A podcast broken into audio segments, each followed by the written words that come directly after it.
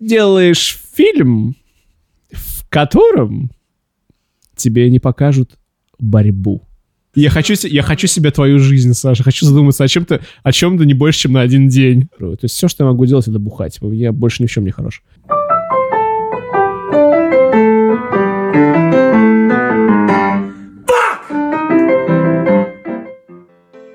Короче, всем привет. Эм, Мы сегодня на лайте. Э, С вами, с вами Юра, а.к.а. Movieman.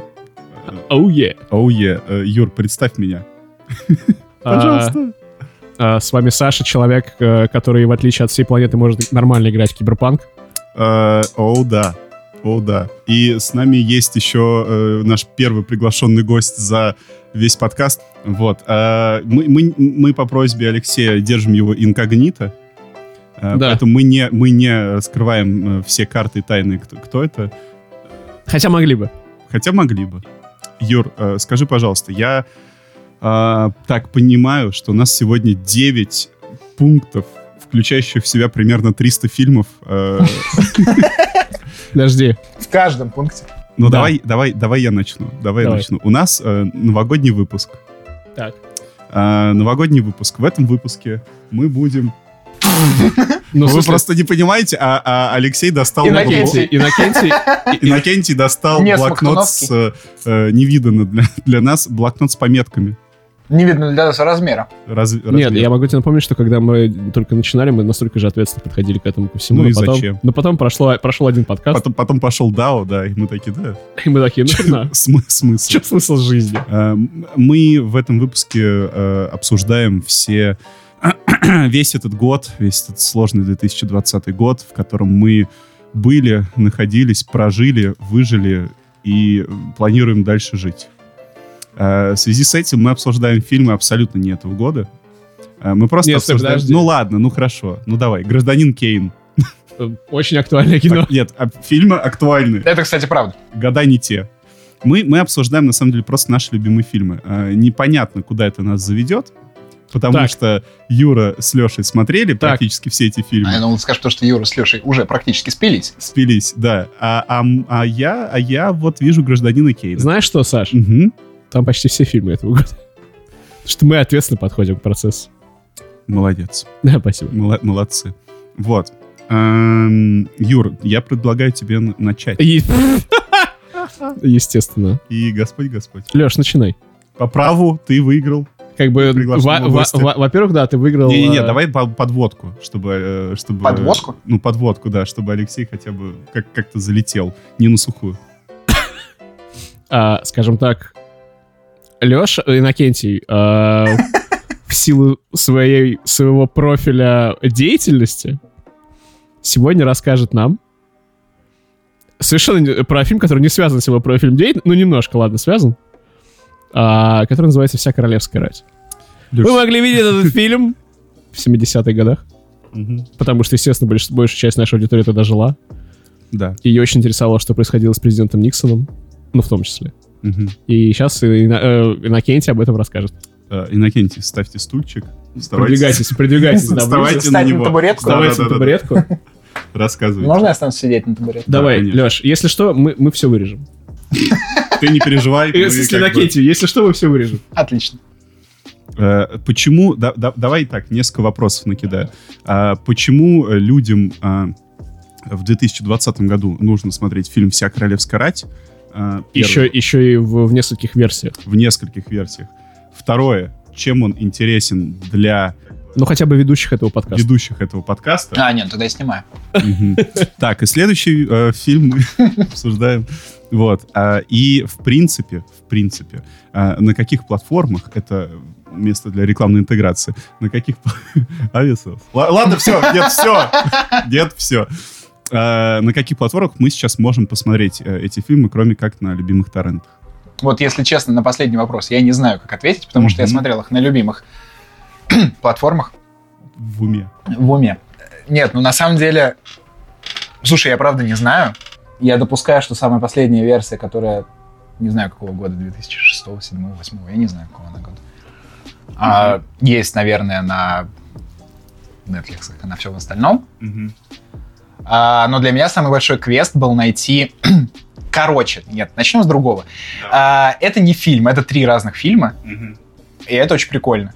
Фильм «Вся королевская рать» — это фильм 40 какого-то там года. На чем он основан? Он основан на книжке. А, не помню, какого автора. Она называется «Вся На, королевская». то- на- на- на то я и эксперт. Ну, конечно. На то мы и выбрали эти фильмы. На- этот, этот фильм выбрал он. Да.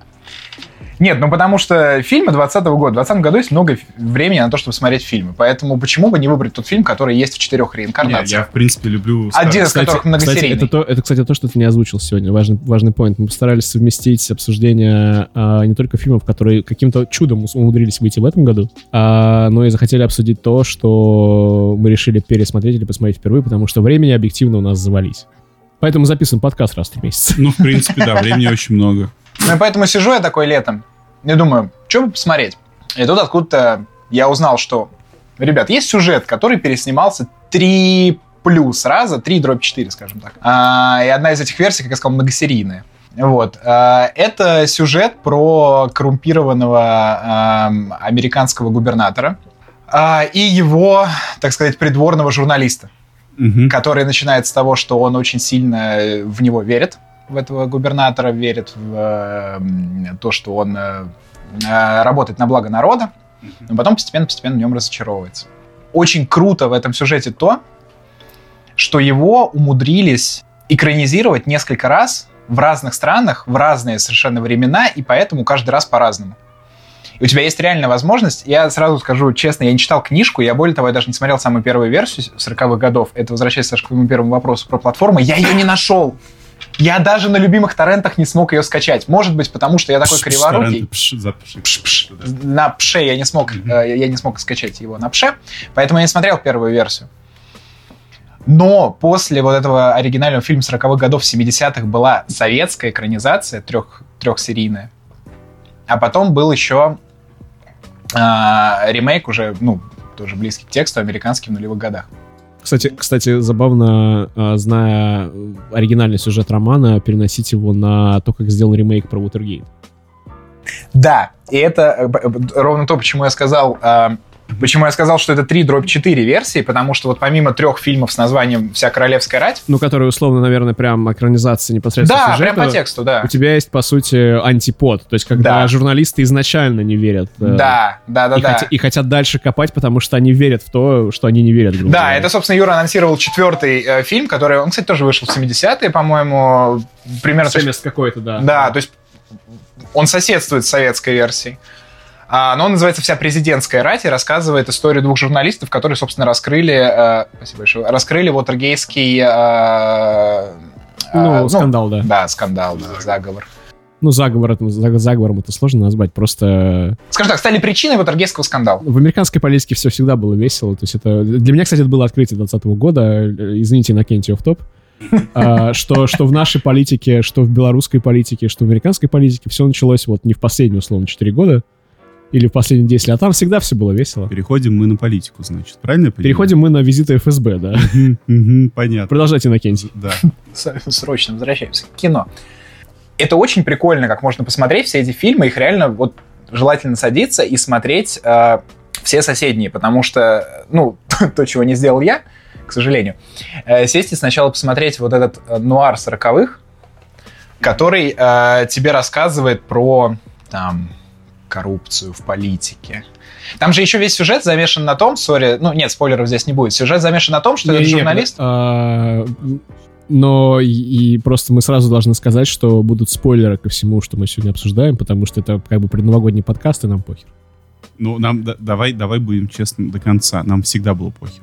Ну нет, мы, когда мы с тобой, э, наш так называемый золотой век, а, когда, когда мы с тобой записывали подкасты оперативные, они также выходили, когда мы пытались, ну типа, знаешь, э, оставить какую-то интригу для людей, которые пойдут в кино потом, Мгм. потому что когда-то, сука, фильмы выходили в кино. Ну, бывает такое, да. да. Сейчас э, интрига для людей, которые на HBO просто кликнут. Ну, поэтому мы и рассказываем про фильмы 40-х годов. Да, Когда-то да, они да. выходили в кино. Когда- Поэтому, ребята, спойлеры, будьте готовы. Если вы не хотите слушать спойлеры, послу- Вырубай! Вырубай! послушайте этот подкаст, тем не менее. Иннокентий. Иннокентий. А, итак, «Вся королевская рать», вся плеяда фильмов под названием «Вся королевская рать», дает зрителю великолепнейшую возможность э, посмотреть на то, как один и тот же сюжет воспринимали в совершенно разные времена, в разных странах, разные люди. Потому что у нас есть, на самом деле, три фильма. Первый фильм 40-х годов, нуар, такой прям нуарный нуар. Насколько я знаю, я его не смотрел. Го- Город грехов. Человек-паук нуар. Это не нуарный нуар. Это, Понял. вот Человек-паук нуар, наверное, поближе будет. Макс Пейн. Нет, Город грехов, кстати, это вот третий э, фильм из этой плеяды. Окей. Потому что это нуар, как его видят нулевые. Такой э, Гротеск. ха-ха нуар. Ну, ладно, я не готов давать занудную лекцию. Продолжайте. Уйдем отсюда все с впечатлением, что Да. мы глубоко неправы. Э, Я просто пью. А потом выходит 70-я советская версия, и это уже, она значительно объемнее. Это трехсерийный фильм, каждая серия длится, по-моему, там по часу, по полтора. А сюжет, э, оно... Абсолютно тот же. Это абсолютно та же самая книга, там есть дословно те же самые реплики.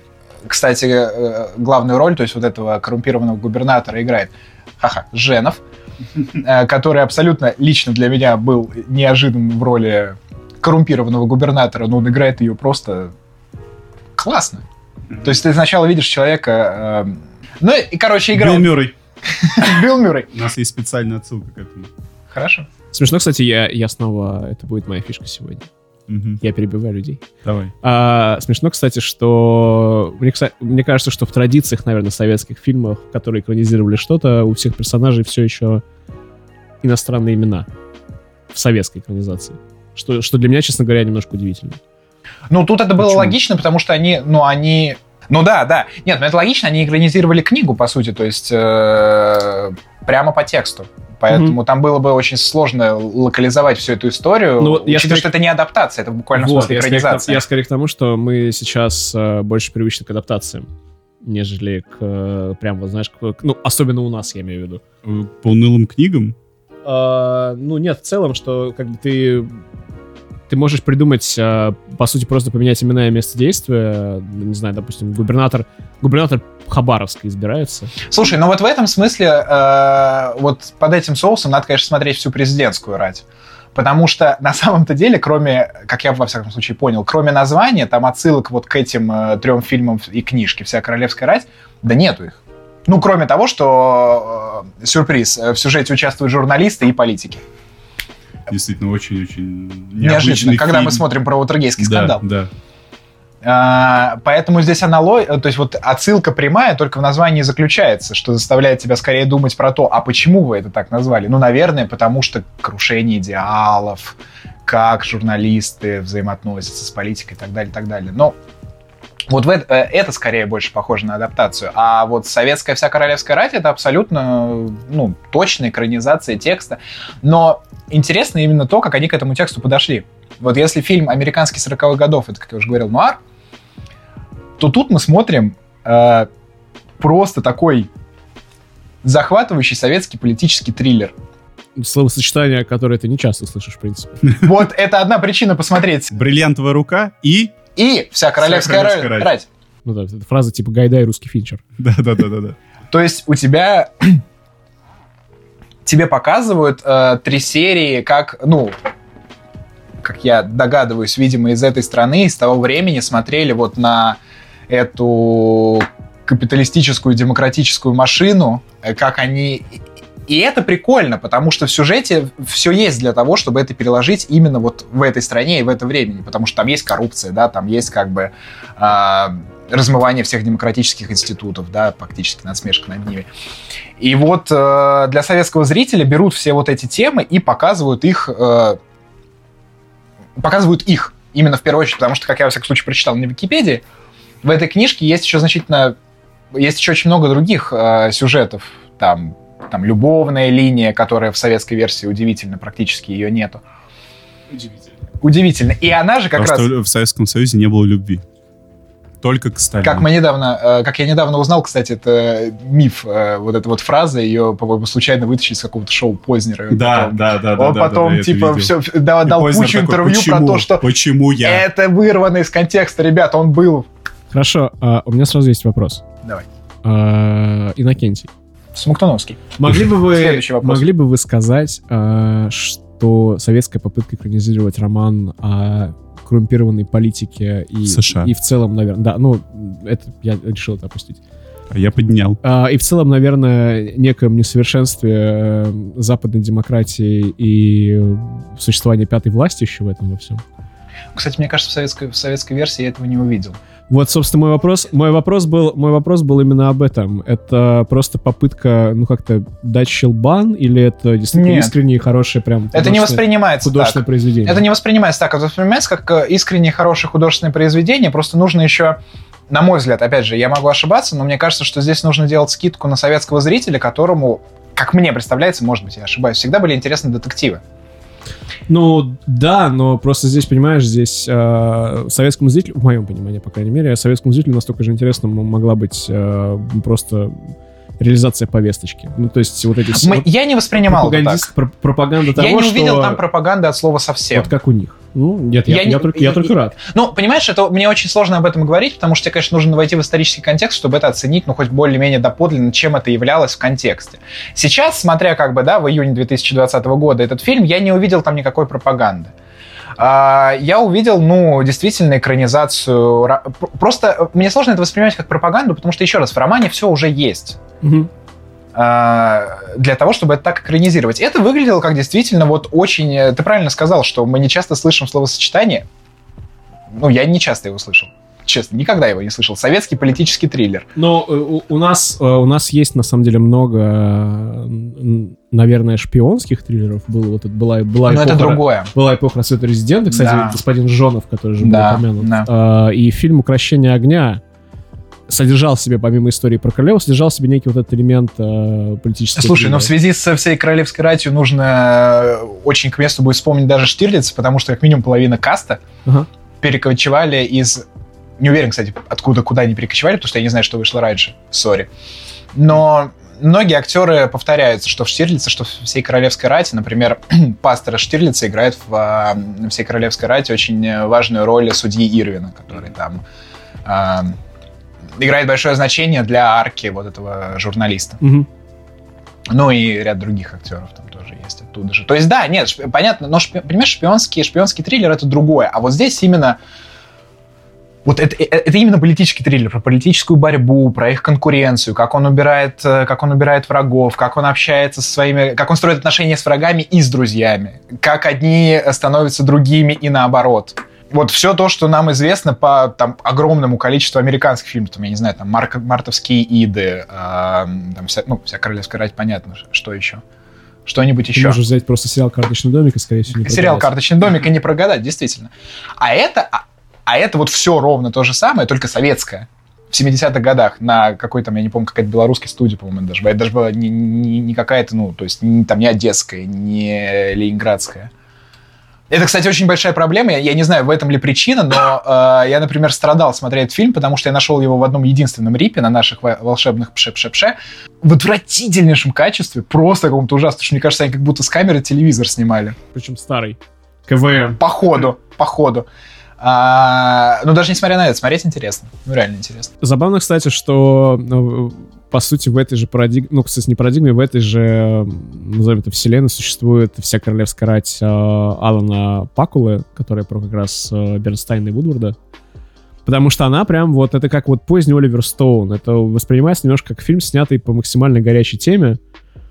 Но в отличие от Оливера Стоуна, здесь прям чувствуется качество. И забавно, конечно, видеть, как, к- как условно ушел вперед и э, до, до ультимативных точек зрения, а не просто линию про взаимоотношения власти и журналистов. Вот. Здесь прямо как бы, что журналисты — это еще одна власть. Это как бы за- зачастую это не вопрос именно взаимодействия, а вопрос э, контроля одних над другими. Я, возможно, сейчас буду голосом зрителя, потому что я, сори, тупого зрителя, потому что я не понял. А ты про, про какой фильм ты Про, говоришь? уже про Ватергейскую историю. А, про вся президентская, Вся президентская Вся да. президентская рать. Да, да, да, да, да.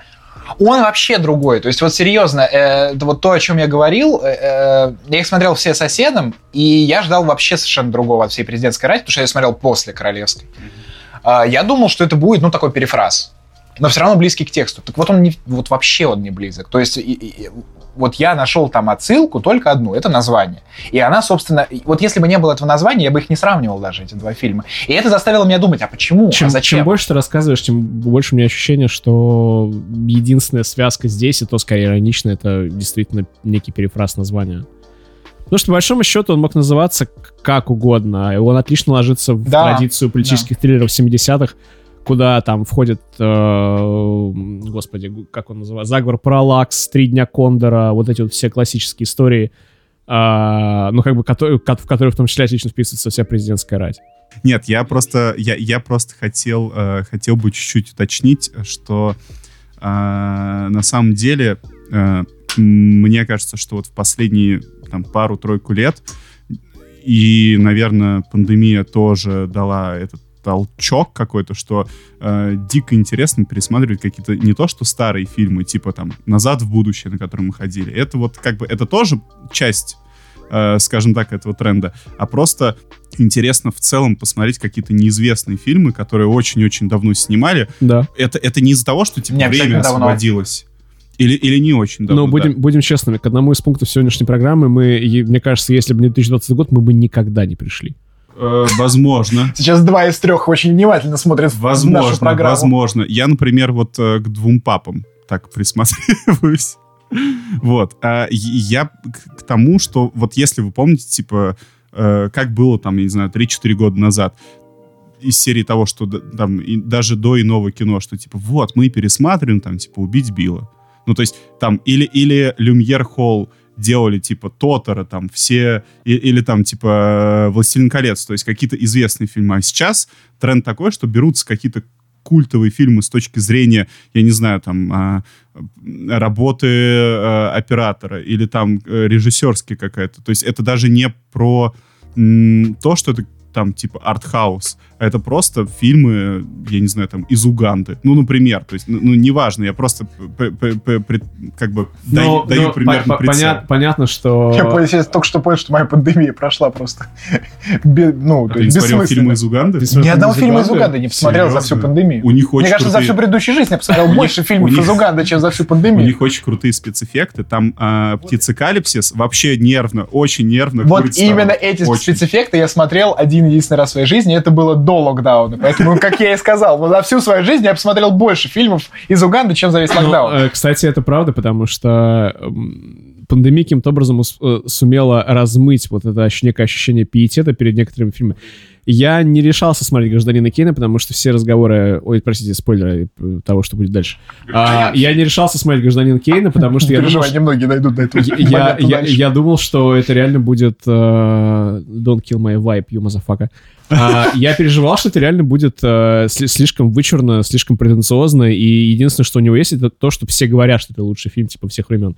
Очевидно, что не лучший фильм, но у меня просто вот реально нашли силы его сказать. Леш, ты, по-моему, посмотрел Барри Линдона в этом году. Да, да, да. Я вот так собрался, да, посмотреть Барри Линдона. Ну вот, ну, всю королевскую рать, мне кажется, это было случайно. Но вот Барри Линдон, да. Вот до Барри Линдона, мне кажется, я буду идти еще год.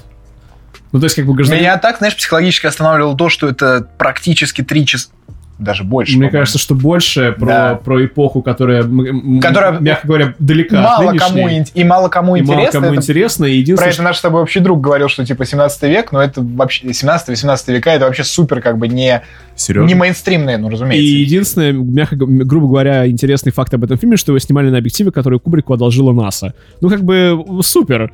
Что ты реально замечаешь? Что ты реально замечаешь, да, что даже видно по скрин- тем немногочисленным скриншотам, которые я видел на раздачах на всем любимых торрентах. Нет, ну если за что и можно сказать спасибо 2020-му, не знаю, связано это с локдаунами или нет, но да, Барри Линдона я посмотрел, это было великолепно. Вот, поэтому как бы И нет, мы не будем обсуждать его сегодня. Да, окей. возврат в прошлое Возврат в Back- прошлое в этом году э, невероятный, э, невероятно актуальный тренд.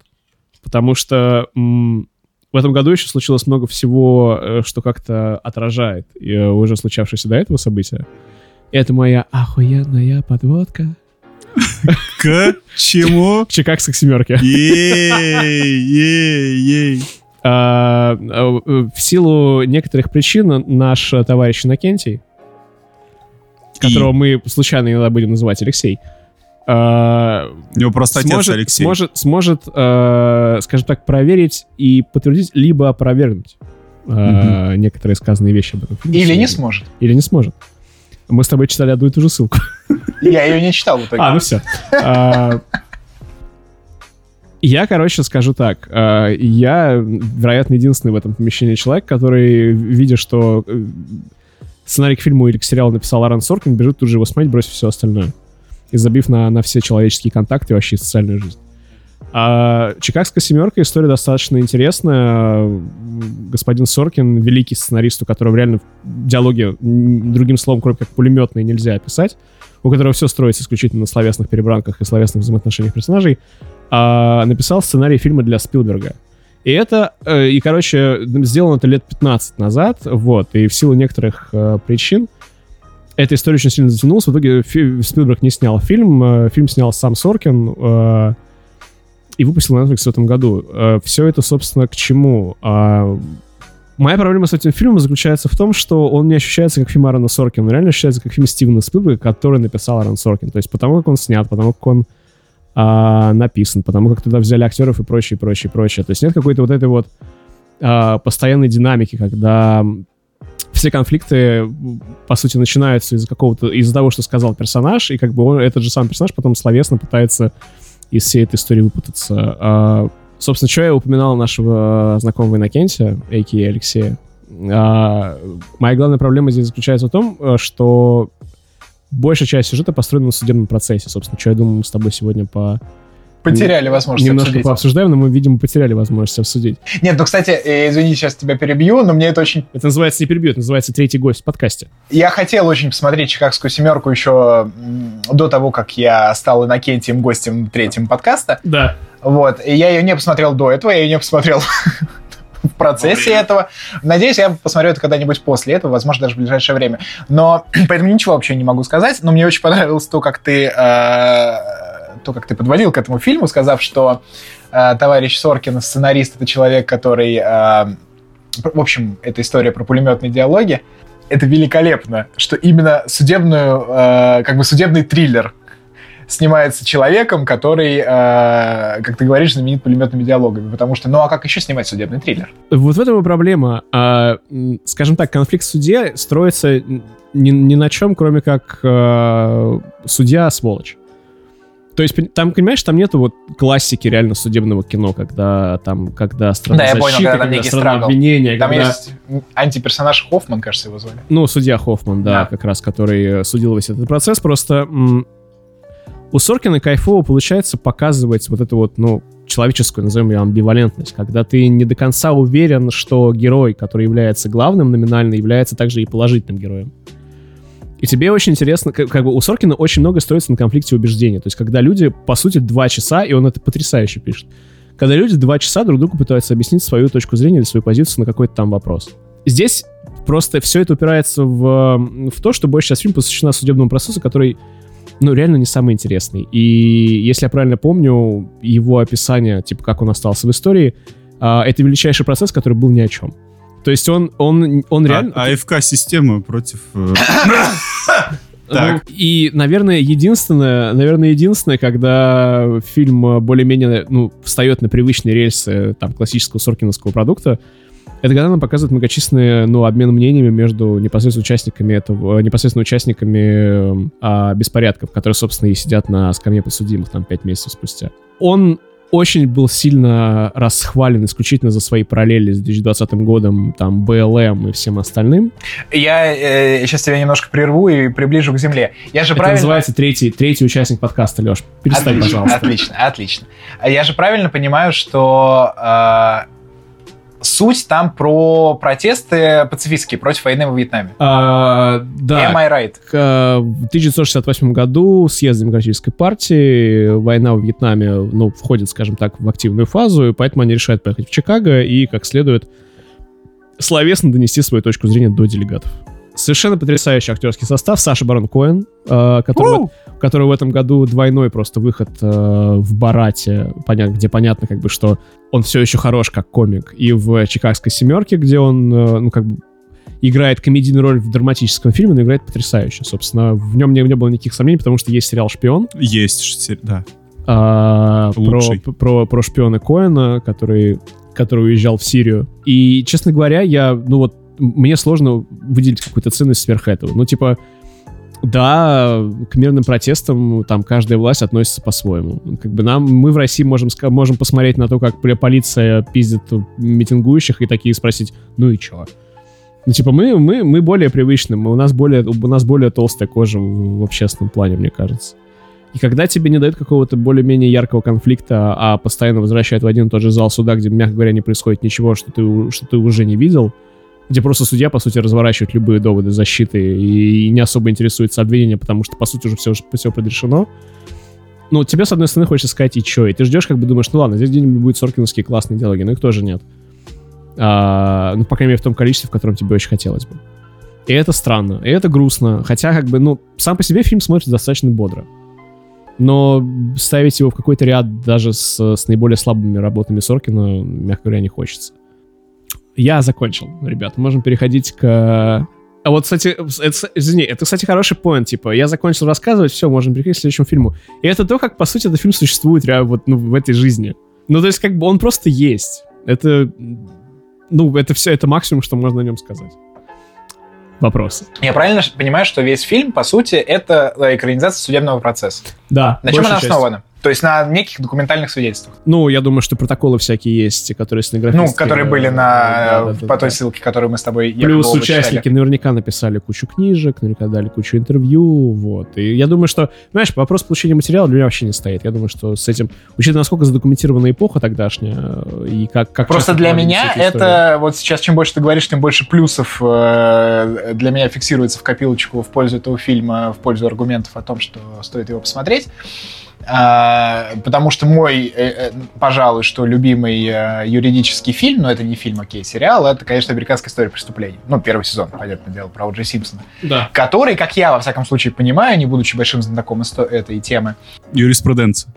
Нет, процесс над О'Джей Симпсоном. Угу. Ну, и американского права тоже. Угу. А, особенно уголовного. Угу. А, это не важно. Не пали себя, а, давай. А, а, это то, что вот тот сериал был э, снят, как я понимаю, вот прям очень точно по большому количеству документальных источников, потому что, как я где-то читал в какой-то статье фразу, что э, единственный человек, который не написал книгу об этом процессе, был, собственно, судья э, в этом процессе. И если вот эта чикагская семерка в этом плане, хотя бы, ну, в плане достоверности, э, вот эту планку берет, то, ну, конечно, смотреть очень интересно, потому что на самом-то деле в медиапространстве, насколько я понимаю, очень мало достоверного юридического кино, но я мало его видел, достоверного. Понимаешь? Захватывающего много, достоверного мало. Понимаешь, в чем проблема? Может быть, он достоверный, но я могу его с художественной точки зрения. Да, да, а это разная история. В чем потрясающая особенность Соркина? У него многие вещи даже начинаются одинаково. То есть э, Марк, Цукер, Марк Цукерберг устал э, и сделал сайт, где он, от, где могли оценить э, девушек с соседних курсов. Э, Уилл Маковой, главный герой сериала э, Newsroom, устал и, и честно ответил студентке на вопрос, э, почему Америка является великой страной. И он ответил, что ни хрена она не является великой страной. А, ведущий, вернее как, а, а, управляющий а, скейт-шоу, которое просто до жути похоже на Saturday Night Live, устал и рассказал, что ему не устраивает, как работает телевидение. И просто вот это вот, ну, это некая, знаешь, борьба убеждений в мире, которая отлично выражается словесно у Соркина. Здесь как бы все убеждения, они проговариваются вот в, вне судебного процесса. Но, к сожалению, судебный процесс в этом фильме занимает очень приличную часть времени. Скажу тебе по секрету, обычно это так и бывает. В жизни, я, я хотел бы... Э, редко, когда э, позиции, я имею в виду не позиции как э, орудие борьбы, а позиции как совокупность убеждений. Редко, когда они озвучивают, озвучиваются и, и становятся предметом вот такой полномасштабной борьбы, ну, в этом... Именно в рамках судебного процесса, как правило, это, конечно, происходит за пределом. Потому что судебный процесс, он не создан для того... Леш, это понятно, что... Судеб... Как инструмент. Леш, понятно, что судебный процесс стандартно не похож, условно, на фильм «Время убивает» с Мэтью МакКонахи, когда он оправдывает э, Сэмюэля Джексона, который убил э, убийц своей дочери. Мы все понимаем. Жизнь не похожа на фильм «Линкольн для адвоката». Мы это знаем. Но мы при этом знаем, что мы смотрим художественный фильм. Ну да. Который снят э, и написан, что самое главное, одним из, э, наверное, самых больших мастеров диалога, наверное, даже круче Тарантино. Ну, то, что Тарантино диалоги ради диалогов, а у Соркина это реально какие-то прям вот ну, мощные вещи, которые двигают сюжет, которые раскрывают героев там с интересных сторон. Я хотел бы э, уточнить кое-что. Да что- пошел ты с своим таймингом. Планировали Нет, ли вы нет, перейти нет, к девятому нет, пункту? Нет, нет, я не про тайминг, нет. А, Я перед тем, как перейти на более возвышенные темы, это шутка про две- двух пап, а, хотел бы уточнить, все-таки вот мы, об- как бы вы обсуждали э, суд над Чи- Чикагской семеркой, а просто как бы общие моменты вообще, что как бы за суд, э, что вообще за дело, потому что у нас могут быть какие-то маленькие слушатели, э, которым, э, которым может быть, э, ну, они- то есть они такие типа, окей, какое-то кино, а вообще в чем э, изначально... Да, и насколько я еще знаю, там же, там же А мы, есть... кстати, мы обсудили немножко, о чем вообще. Мы, Да, самом да, да, я обсудили, о задавал чем это. Но я так понимаю, что там есть еще такой большой... э, Я не усвоил. Для меня человек... То есть наш маленький зритель, слушатель. Зритель, я зритель. Да, окей, так. э, И даже ему непонятно. Представляешь, как тяжело слушателям, а, которые не Который видят, есть. как мы попиваем Ко- пиво. Который Хорошо, есть. хорошо. процессе обсуждения. э, да. Нет, я так понимаю, что там же есть еще... Мне, человеку совершенно незнакомому с темой, э, как я слышал, там есть какая-то большая неопределенность даже в названии, потому что, как я знаю, этот э, суд называют кто-то Чика- суд Чикагской семерки, кто-то суд Чикагской восьмерки. Почему? Что здесь? э, В чем здесь прикол? Ну, прикол в том, что просто...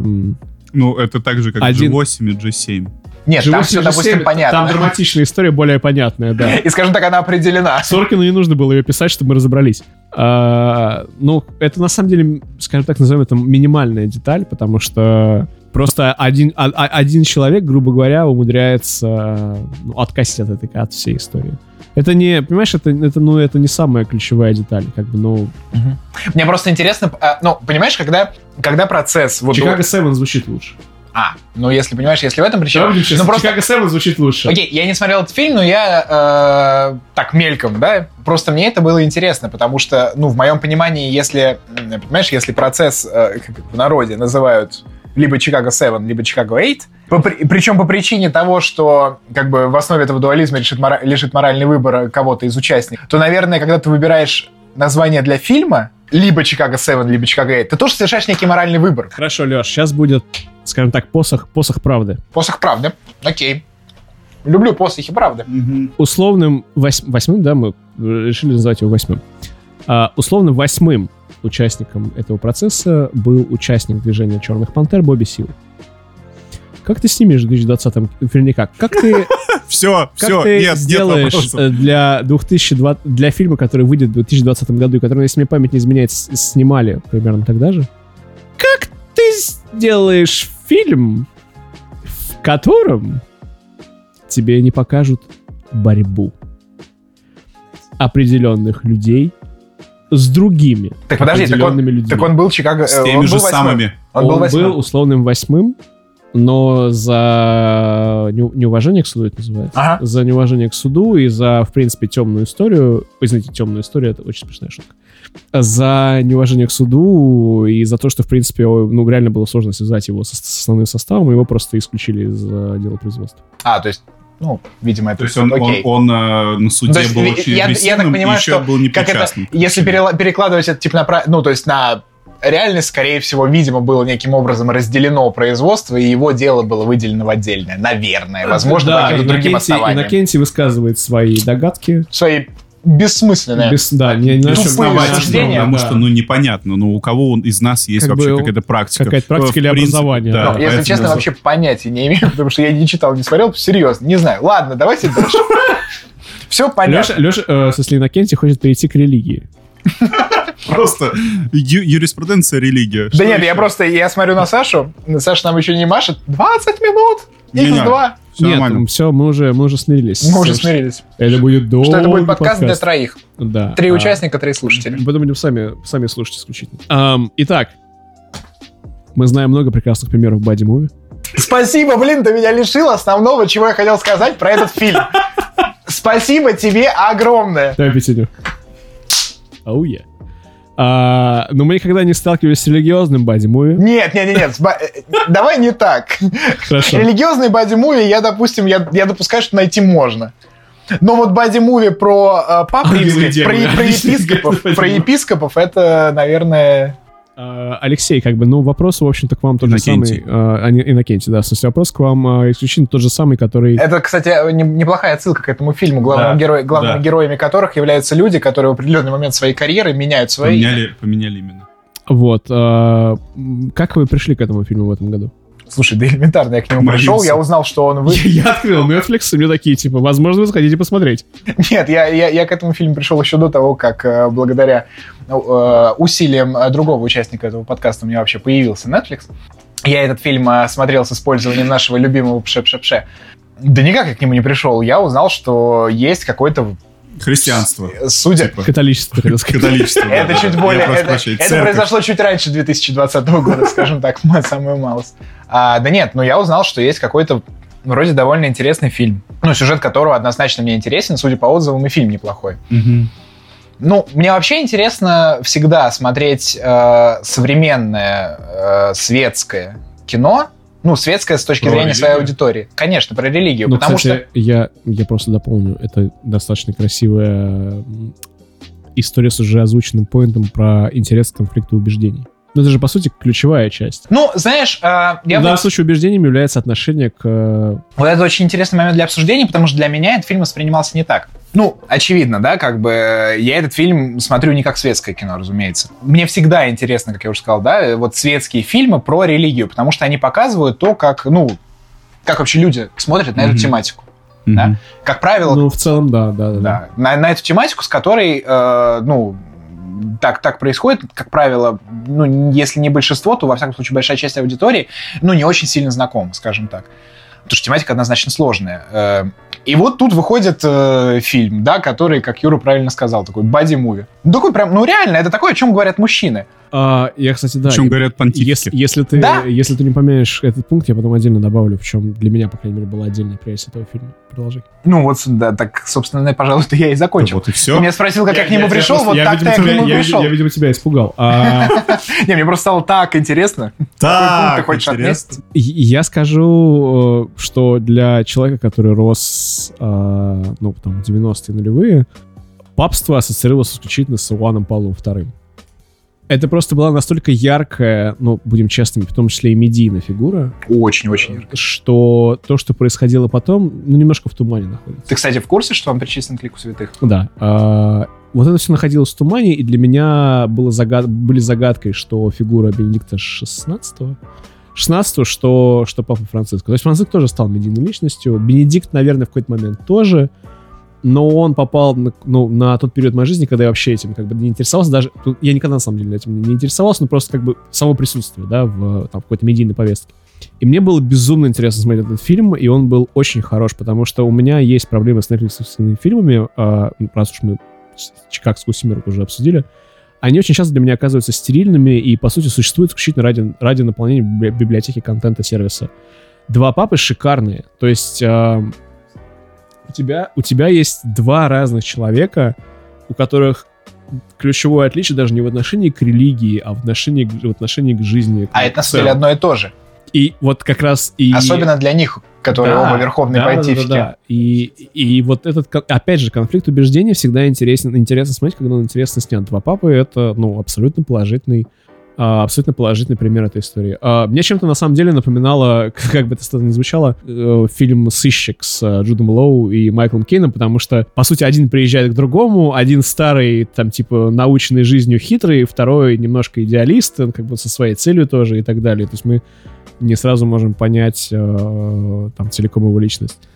И вот эта вот игра контрастов, игра убеждений, э, и в целом ты видишь, как, э, ну, как бы две личности, по сути, определяют курс движения там миллиардной религии. Это все, конечно, прям интересно и достаточно сильно впечатляет, учитывая, что а, человека, которого сравнивали визуально с императором Палпатином, Бенедикта 16 вот, играет человек, который, в принципе, достаточно близко уже похож на, на императора Палпатина Энтони Хопкинс, а, а Франциск играет человек, который уже играл персонажа, которого постоянно сравнивали с Франциском, это его воробейшество в «Игре престолов», который, по сути, тоже ротовал за, извини за простую формулировку, за упрощение религии за упрощение отношения религии с э, верующими. Так вот, а, а переходя от обсуждения людей, которые верят в, э, в воскрешение Иисуса, э, мы переходим к обсуждению рождественских фильмов.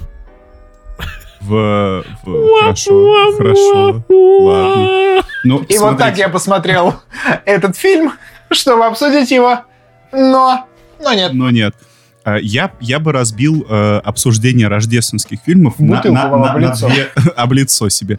Вас на на две, бутылочку. на, на, на две как бы группы, категорий. То есть первое — это то, с чем вы обычно ассоциируете типа рождественские фильмы, когда вы смотрите по телевизору, а второе — это то, с чем прям вот у вас ассоциируется. В этом проблема. К сожалению, привет, слушатели. К сожалению, э, мы не сможем дать интересный... Приятно, что хотя бы сейчас мы вспомнили о том, что у нас есть слушатели. Интересный, это... э, мы не сможем дать интересный ответ на этот вопрос, потому что... По двум причинам. Мы уже в мясо. А, да- да- даже, близ- да- даже близко нет. Скорее всего, мы назовем фильмы, которые считаются каноном. Вот этот человек скажет «Один дома». Мгм. Нет. Допустим. Я, я, я просто сделал большое количество усилий, чтобы не сказать один дома. Этот человек скажет условно «Реальная любовь». То это просто... А я Это назову... там Гоша Куценко снимает? Да, Ну, да, типа, да, да. Серьезно? Жора Крыжовников снимал. Там Его еще, иногда называют Гоша Фёрд. там еще, та- там еще, там еще, да, та- там, еще э, Лиам Нисон снимался до заложницы. А я скажу варианты, которые я, собственно, я, я, я, я тебе заспойлерил сегодня, когда мы в машине ехали. Я тебе заспойлерил, кого я назову. Я, если честно, был уверен. Я, правда, думал, что ты скажешь крепкого орешка. А, это, вот это как раз один из вариантов, который, типа, назвал бы я. Поэтому, дорогие слушатели, мы сейчас переходим к, к барабанной дроби и тому, что мы называем наших реальных Это топ-3 э, фильмов про Рождество. или на, на, Рождество. или на Рождество. Да. А, начинает Александр Сетин. Легко, смотри. Мой первый фильм — это «Снежная королева». Это мультфильм. Nice. И это советский мультфильм. Так. И эм, мне И кажется, этого что... достаточно.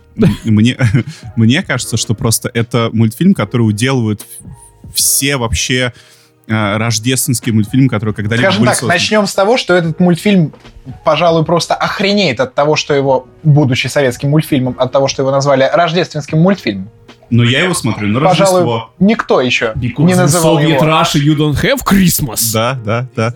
Потому что вот из, из э, типа холодное сердце, вот это вот всё, это все полная фигня по сравнению с э, как бы саспенсом, который есть в э, этом замечательном мультфильме э, «Снежная королева». Потому что там, смотрите, там как- как обычно строится советский мультфильм. Это мультфильм, который длится 40 минут. Но в эти 40 минут умещают просто... А у нас рубрика «Саша рассказывает, как строятся советские мультфильмы». Потому что я и Лен фильм это как бы одно.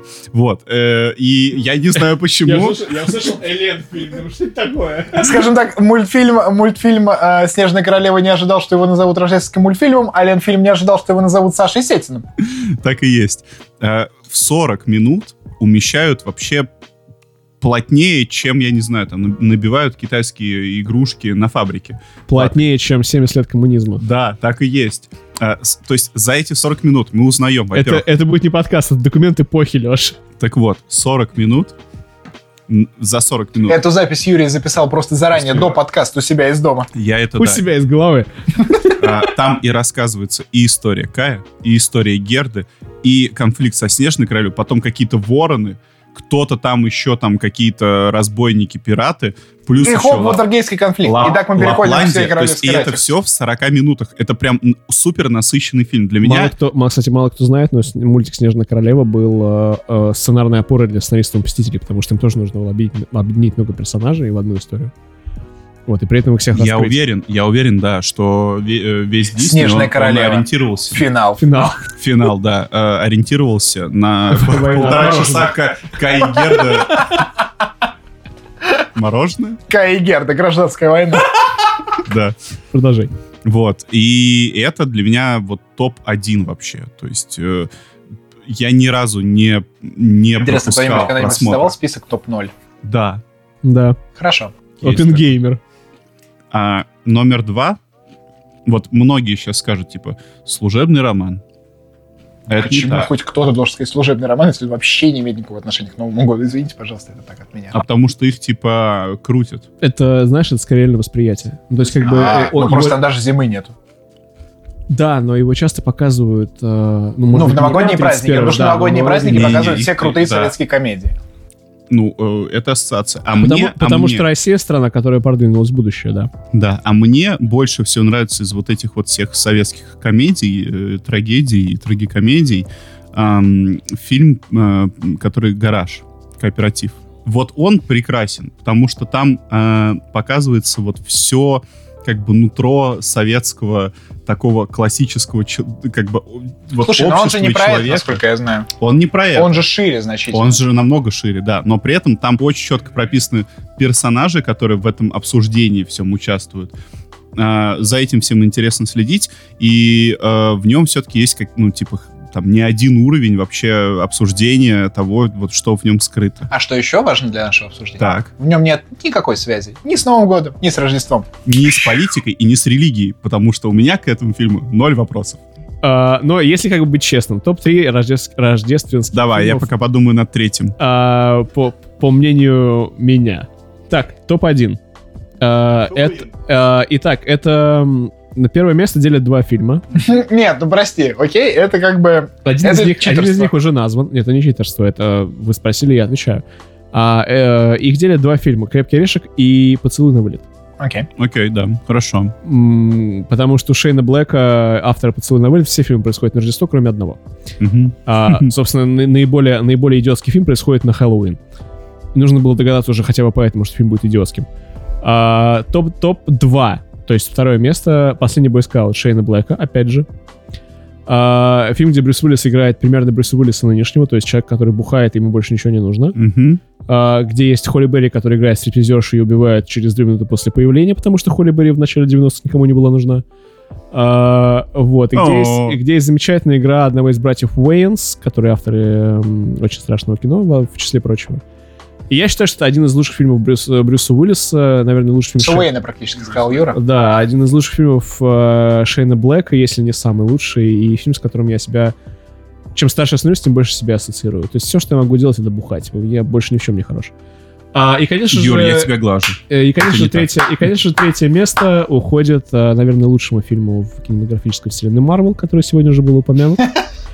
А, То фильм есть Юра Blade. озвучил, озвучил весь свой топ сегодня как бы два часа до этого в машине. Да, потому что это было самое волнительное для меня, самая волнительная задача для меня, и я пытался кому-то, э, ну, рассказать Как свой- бы а- а- обкатать. Да, обкатать и посмотреть на, типа, мнение общественности. Вот. Ну, общественности было Общественность матернулась, когда ее подрезал э, едущий рядом похуй. Гелендваген. Да, то есть все еще было, общественности было плохо, поэтому третье место уходит «Железному человеку 3», лучшему фильму в киновселенной Марвел. Неплохо. Неплохо. Пара-пара-пам. Пиу! Можно Неплохо. мы В, сделаем в- перерыв? в этот в момент за мной начинают выходить люди с факелами. А я хотел бы м, вспомнить, вспомнить третий фильм, который э, мне нравится. Давай. Он, э, ну, он, Иннокентий вышел, можем он обсудить. очень, он очень личный. Он очень личный. Я трогаю себя.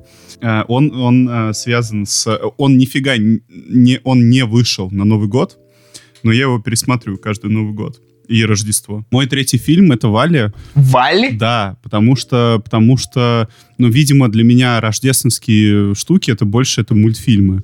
То есть, типа, «Снежная королева» Да и Вали. нет, ок, с Вали просто для меня это... Рождество?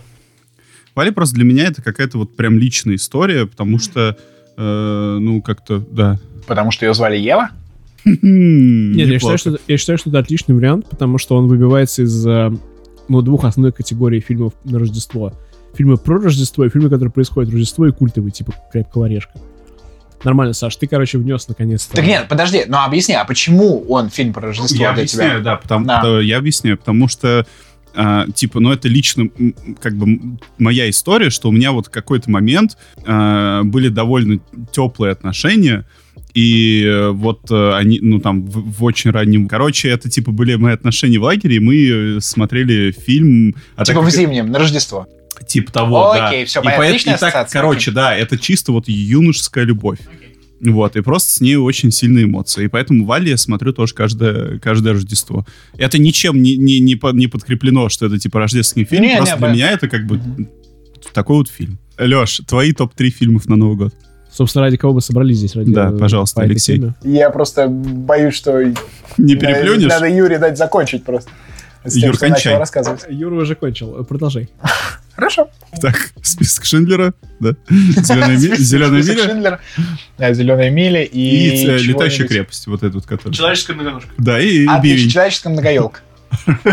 Нет, на самом деле я просто маньяк по части рождественских фильмов. Я их э, обожаю на самом деле все. И когда начинается, ну, примерно числа, я не знаю, с 10 декабря, я начинаю их смотреть просто скопом. Все подряд, неважно, хорошие они, плохие. Мне нравятся все. В смысле, первая это часть «Один дом» или четвертая, неважно. все Абсолютно не важно, да даже пятая. Нет, а, как мы знаем, я тот человек, которому в детстве эта третья часть «Один дома» нравилась. А вот знаешь что? Эм, Ну, просто там была очень классная радиоуправляемая машинка, окей. И Вы можете это меня была извинить. единственная причина, правильно? Ну, практически единственное. И в связи с тем, что я как бы просто адский э, маньяк по части этих фильмов, я как-то попытался придумать для себя какие-то критерии. Но, если честно, когда я думал над этими критериями, я думал, что у нас будет топ-1, а не топ-3. Поэтому вы мне сейчас просто руки развязали. Поэтому готовься. Так. Мы поехали. решили, что количество волхвов, в принципе, Отлично. На у, не, у кажд- не у каждого есть свой байопик, скажем так. Так. А, в общем, тот фильм, который а, я придумал, находясь в парадигме еще топ-1, какой классный, на мой взгляд, э, рождественский фильм. Это для меня тот фильм, который круто... Вот он не про, про ассоциации их навалом. Ну, я не хочу даже говорить про «Один дом» и «Иронию судьбы», окей? Слишком очевидно. Ну, как бы да. И они, ну, они же целиком, ну, особенно «Ирония судьбы», с «Один дома» там есть все-таки дополнительные причины, почему его стоит смотреть в Рождество, но «Ирония судьбы» целиком как бы крепится на ассоциациях, однозначно. Там не то, что есть какие-то там великие общечеловеческие рождественские идеи. Э, В отличие, например, от «Один дом». Но вот я именно с этой точки зрения решил, какой как бы фильм, вот действительно, он вот про Рождество, по духу. И как она правильно по-русски называется? Это «Замечательная жизнь»? Да. Да. Вот это ирония судьбы для западного мира. Мгм. А, на мой взгляд, совершенно абсолютно великолепный фильм про вот эти совершенно замечательные общечеловеческие и в том числе рождественские Мгм. ценности. Ну вот, я его выбрал для себя, находясь в парадигме топ-1, но когда вы мне развязали руки, я готов прям с листа добавить туда Знакомство с факерами. и плохого Санту! И Гринч. и американский Вот, кстати, пирог, да? Кстати, кстати, кстати, кстати. Это не называется перебивать, это называется Да. первый гость. Первый гость. Называется Пер- три- это называется три, человека в подкасте. А, Иннокентий, а, Алексей, Смоктуновский, да. А, не Смоктуновский. Это, это, это, мой, это мой личный вопрос, никак не соотносится с темами подкаста, поэтому попробуйте мне в течение а, минуты, наверное, я думаю, у вас получится, а, описать, почему вам нравится фильм «Плохой Санта». Я не смотрел его ни разу. Все? Вопрос Я уложился в минуту. Он уложился в минуту. Спасибо. А, так вот, я продолжу со своим э, топ-2 и топ-3. А, на втором месте я бы назвал а, абсолютно никому, кроме меня, «Маньяк», как я уже сказал, неизвестный фильм, а, который называется «Рождественская история». И нет, это не фильм а, Земекиса. Не, э, с этим самым Джимом Керри? И нет, Это нет, это не фильм Земекиса с Джимом Керри, хотел сказать, Леша. Спасибо. А, в общем, это не тот самый единственный фильм. А, это финский фильм, а, который называется по-фински «Йоулу Таррина». Э, По-русски это в буквальном смысле переводится как «Рождественская история». У нас И- новый ведущий подкаста. Я, блядь, умываю руки. И это... а, Лех Йоулю Тарина. И это, э, это, короче, байопик Санты. Ну, только не Санта, а Деда Мороза. То есть. Йолу Пукки. Вот этого. Парануэля. И я вспомнил. Подожди, я еще не закончил. Да, извини. Вот так у нас тут все строится. А, Патриархат юридический. Финский в данный момент. Так, и чего? А, В общем, это, это реально байопик э, рождественского деда. Или Деда Мороза, как его иногда называют, неотесанные русские. А, Это фильм про то, как маленький ребеночек, выросший в обычной финско-крестьянской семье, а, что-то в его жизни пошло не так, и он, короче, стал э, Йолупуки, рождественским дедом, и стал дарить людям подарки, и э, стал вот этим знаменитым, э, значит, волшебником в красном, в красном Ой. Это Дания, извини. Ну, это сейчас Дания, а изначально Швеция. А, ну, то есть вообще не Финляндия. Окей. Так, хорошо. Альваро Aalto сейчас... Просто Икея это Швеция тоже. Да, Швеция, а мы про Финляндию. А мы про Финляндию. Забыл, Мы да? про- Две разные страны по разные стороны. провели хапасл, не переживай. Ага, все. Фильм а, офигенен. В первую очередь, а, совершенно неземными а, финскими заполярными съемками. То есть вот если честно, мне было бы вообще плевать, какой там сюжет, что там вообще происходит. Просто я помню одну вот эту сцену домика, занесенного снегом просто по макушку, Мгм. на фоне, по-моему, да, нет, не северного сияния, а просто звездного неба. Красота одной этой сцены стоит, в принципе, вы можете снять все, что угодно дальше в этом фильме, просто для того, чтобы показать эту сцену. Плевать. Ну ладно бы одна сцена, там весь фильм такой. Мгм. Это раз. И два, э, абсолютно уни- э, невероятно для меня, фильм без негативных персонажей. То есть в этом фильме нет ни, един- ни единого вот э, в стандартном, абсолютно ортодоксальном понимании Мгм. отрицательного персонажа. В этом фильме есть э, персонажи со сложной судьбой. В этом фильме есть персонажи, скажем так, еще не вполне понявшие себя. В этом фильме есть персонажи, действующие нелогично. Но там нет ни одного негативного персонажа. И при этом он не скучный. Он реально смотрится довольно увлекательно. Разумеется, не в последнюю очередь благодаря вот этим самым великолепным пейзажам, про которые я говорил. Но и сюжет там тоже несмотря на довольно странную тему, байопик Санта-Клауса э, в финском изложении, э, очень классный, очень-очень классный. Это топ-1. И третий. А у тебя еще третий? Прикинь, я только God второй сказал. fucking Jesus! Как вы не удивитесь, это будет рождественская история. Мгм. Ну вот теперь уже Джимом фильм Керри. Роберта Завейкаса с Джимом Керри, да. Да, Ну просто потому что, ну как, Странная ребят, Рождество без э, графика, Диккенса. Странная графика. Слушай, ну я не знаю про странную графику. Если честно, для меня он смотрится просто как по маслу. Вообще меня не триггерит странная графика. Вот, допустим, вчера э, посмотренный мною молодой Марк Хэмилл меня немножко триггерил. А вот э, Джим Керри э, в в виде Скруджа, да. в виде Скруджа, меня вот не триггерит вообще. Вот от слова совсем. Меня триггерил э, Беовульф Земекиса, да. Но рождественская история, он Беовульф. Я Я Вот Беовульф, Беовульф. я Беовульф. Вот, а рождественская ист- история меня не триггерит вообще, она мне очень нравится визуально. Да, окей, я понимаю, что там есть вот эти типичные для Она того времени сцены. Ну, в смысле пустоватая, если она сделана вот прям целиком по тексту рождественской, ст- рождественской песни Ладно. в прозе. Я Я так понял. скажу, этому фильму лет 11, мультфильму, в смысле. Мгм. Но я помню прям очень ярко, что я просто не смотрел его с тех пор. У меня прям остались положительные эмоции от просмотра. Не, он, он, я не могу сказать, что он прям как бы плохой или хороший. Я его смотрел недавно, реально, типа, там, последние 2-3 месяца. И э, там как-то пустовато с точки зрения Слушай, вообще но- наполнения кадров. Ну, общем, А, наполнение, я думал, ты Ну, посмотрел. то есть там вот эти вот как- какой-то шар, который... Я летает. думаю, Это что скорее всего Смотри. про, про Линча. анимации, наверное. Вот, Про- да, это я- это как раз то, анимации. про что я начал. А, Там есть вот это вот, знаешь, болезнь роста, которая свойственна, наверное, практически все, ну, я не знаю, всем не всем, но практически всем фильмам, которые выходили на большом экране вот тогда, там, да, 10 Мгм. лет назад, когда 3D только как бы прокладывал себе дорогу. Там есть сцены, которые сняты просто для того, чтобы показать его в 3D. Когда там, да, член в 3D. у этого, у духа нынешнего Рождества, когда он ему показывает какую-то картинку, он ее показывает на- в комнате, у которой пропал пол. Чтобы Мгм. просто было видно вот эту рамку из оставшегося пола. В левом нижнем углу экрана было видно дух нынешнего Рождества и Да. Скруджа, а внизу, собственно, картинка. Понятно, когда ты сидишь в кинотеатре с 3D-очками, это...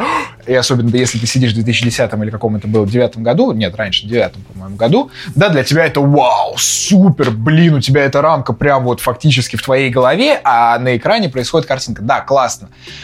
А, Сейчас это уже смотрится немного несуразно, я согласен, но я смотрел не очень много оригинальных экранизаций а, рождественской исто- э, песни в прозе. Мгм. Тут, конечно, понятно, что надо сделать э, оговорку о том, что я не знаю, 50, 60, 70 процентов западного рождественского кино — это те или иные экранизации или адаптации рождественской песни в прозе. Мгм. Наверное, самая странная из них — это как называется этот безумный фильм с МакКонахи, где он э, такой плейбой. Как избавиться от парня за 10 дней. Призраки бывших подружек. Да, «Призраки бывших подружек», спасибо.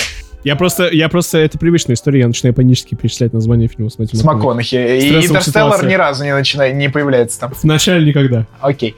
Просто, понимаешь, да, если как бы э, это к моему тезису о том, что просто подавляющее большинство, на мой взгляд, западных фильмов про Рождество — это адаптации э, рождественской песни в прозе, это вот появившийся вот этот вот фильм «Призраки бывших подружек», где э, весь замес сюжета не на жадности, а на жадности чувака, точнее не так, не на жадности чувака до денег, а на жадности чувака до девушек. И в этой самой э, великолепной, э, просто кульминационной сцене этого фильма, когда на, чего- на него с неба начинают падать использованные презервативы. Ну, как, как говорится, тут I rest my case. Блин, да, этот фильм интереснее, чем я думал. Ну, советую Мне пересмотреть. кажется, он более экшеновый, чем... Мне кажется, судя по этой описанной сцене, он более экшеновый, чем фильм «Сахара». Как- который я называю последним хорошим фильмом с Мэтью МакКонахи. А, Так вот, мой топ-3, Да. э, суммируя, это «Рождественская история», «Рождественская история» и, И «Рождественская э, «Счастливая история». Ой, «Счастливая», господи. «It's a wonderful life». Все, закончим.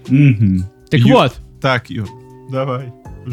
я думаю, что от э, темы Рождества, воскрешения, святости э, мы обсуждали здесь, по-моему, ну, частично ислам. Можно перейти к, можно, можно перейти к Мэлу Гибсону. Неплохая подводка. Да, спасибо. Я Будем считаю, обсуждать «Страсти Христова». А, почти, почти. Леша, Давай будем- месяц через мы будем обсуждать, э, почему не 7 января. «Страсти Христова». Ну, мы сейчас э, обсуждаем э, в преддверии Рождества. «Страсти Христова», конечно, надо обсуждать в преддверии Пасхи. Мэл Гибсон. А в этом году неожиданно Мэл Гибсон совершил двойной камбэк, ребят. Если вы фанаты фильмов «Смертельное оружие» или «Мэд Макс». обожаю. Я очень рекомендую вам посмотреть два фильма, которые в этом году умудрился, в которых умудрился в этом году сняться Мэл Гибсон. А, первый фильм называется «Fat Man». Он рассказывает историю Санта-Клауса, А по-русски? которого играет э, «Охота на, на Санта-Клауса» называется Мгм. по-русски, Саш. В общем-то, как бы, ну, «Фэтмен», очевидно, подразумевает себе Ну. Фаргус озвучивали, да. Да, да, Всем известный парадокс э, 1С. «Парни из будущего». Да, да, да. About time. А, вот, он рассказывает историю Санта-Клауса, который из-за того, что вера в Санта-Клауса, собственно, потихонечку у тебя э, идет к закату, соглашается на эм, контракт с э, департаментом, как, как он называется? Соглашается на контракт с Министерством обороны США Мгм. на производство э, деталей для новых истребителей. Потому что эльфы могут работать 23 часа в сутки, 7 дней в неделю. Он пилит рога Рудольфа. Исключительно на сахаре, да, вот. И я думаю, что то, что он неплохо разбирается в логистике со своей, со своей профессией, также повлияло на выбор э, Министерства обороны его в качестве подрядчика. Но это не самое важное сюжетное линия А с- и- и- я, я сейчас вангую. Самое важное это то, кого играет Мел Гибсон в этом фильме. Санта-Клауса. Я надеюсь, что какого-нибудь министра обороны Нет. США. Нет, самая главная сюжетная линия в том, что, ну, по, типа, лору Санта-Клауса, он тем, кто вел себя плохо, Дарит угольки. в мешок с подарками, да, э, кладет угольки. Да. Вот, один такой, один мальчик получает уголек и Мгм. нанимает, э, нанимает киллера, чтобы тот поехал и убил Санта-Клауса. Мгм. Мне было интересно посмотреть, какой эффект окажет сюжет этого фильма на рационального человека, я посмотрел. Спасибо. Я хотел было бы- очень интересно. Я в смысле, а с бы- каким рациональным человеком ты его? Это ты. Интересно, какой эффект окажет сюжет этого фильма на рационального человека. Я посмотрел на тебя, и ты немножко вылетел, мне А, кажется. все, я понял. Я хотел бы уточнить, что изначально Санта-Клаус и Дед Мороз это святой Николай, э, как бы... Ну, Санта-Клаус да, Дед Мороз нет, но не важно. Святой, ну, как бы, так или иначе. А-а-а. Все равно. Ладно, может быть, я и не прав. Все равно, то есть, человек, как бы святой э, Ну, человек, Санта-Клаус это, собственно, Сейнт Николас. ну да. Да, да, да. Э, Человек, который детям дарит подарки, это вообще как бы... Ну, вообще делает ре- очень много- религиозный, Очень А. много хороших вещей помимо этого. да, религиозный деятель. И, и- и то, что его нанимает Министерство обороны, а потом его еще почему-то киллер. А еще, Ну, прости, для меня это 2020 очень меня странно. за этот факт, но вообще в оригинальной, как бы... Я, кстати, не знаю, откуда он, из какой страны он первоначально берется. Это, ну, во всяком случае, в итальянской Я об традиции. этом узнал в Турции, честно говоря. Ну, не важно. Вот я, насколько я знаю, в итальянской традиции, в такой, как бы... Леш, в фильме он живет в Канаде и играет австралиец, поэтому Санта-Клаус — это международный герой. Не, э, очевидно. Но, как я сказал, простите меня 2020 за это, как я понимаю, в итальянской традиции он ходит... И нет, я не про епископский посох, с, ко- с которым он ходит. Мгм. Он ходит вместе со своим э, верным прислужником Мавром. То есть Черным парнем. чернокожим человеком. А в фильме «Фэтмен» у Санта-Клауса чернокожая жена. А, ну, не совсем одно и то же, ну ладно. Но у них Но. патриархат. У них не патриархат, у них абсолютно В нормальные Италии у для них целебат, но он не важно. 2020 года отношения, равноправные. А, А, а, Абсолютно нормальные отношения. Она подала на него в суд и отсудила у него все. Нет, это, это кинематографический Мел Гибсон, не реальный Мел Гибсон, у которого все так. А, и, скажем так, я не хочу больше, чтобы кто-то, кроме Мела Гибсона, играл Санта-Клауса.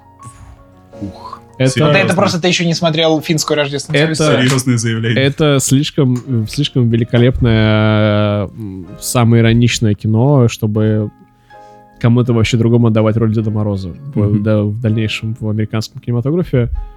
И Мел Гибсон, к сожалению, никто не любит в Голливуде, потому что когда-то он сказал плохие слова.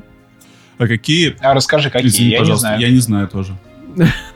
Нет, вот такой это- у нас это- подкаст это- необразованных Это, это людей. реально не шутка. Я И не знаю. Юры. А он кому сказал? Скажем так, он обвинил в том, что Голливуд, э, Голливудом владеют определенные религиозные конфессии, которые очень часто связывают с э, аккумуляцией богатств. Масоны? Масоны? Леш понял.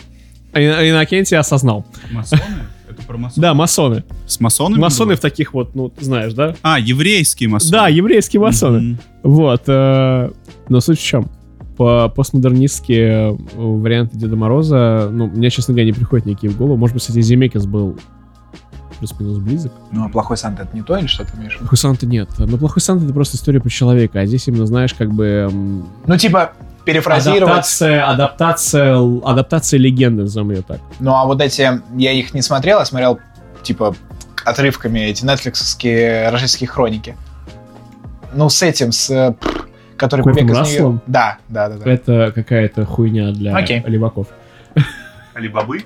Для леваков Да. надо посмотреть. Для левых? Да, для левых. Надо посмотреть. И я считаю, что...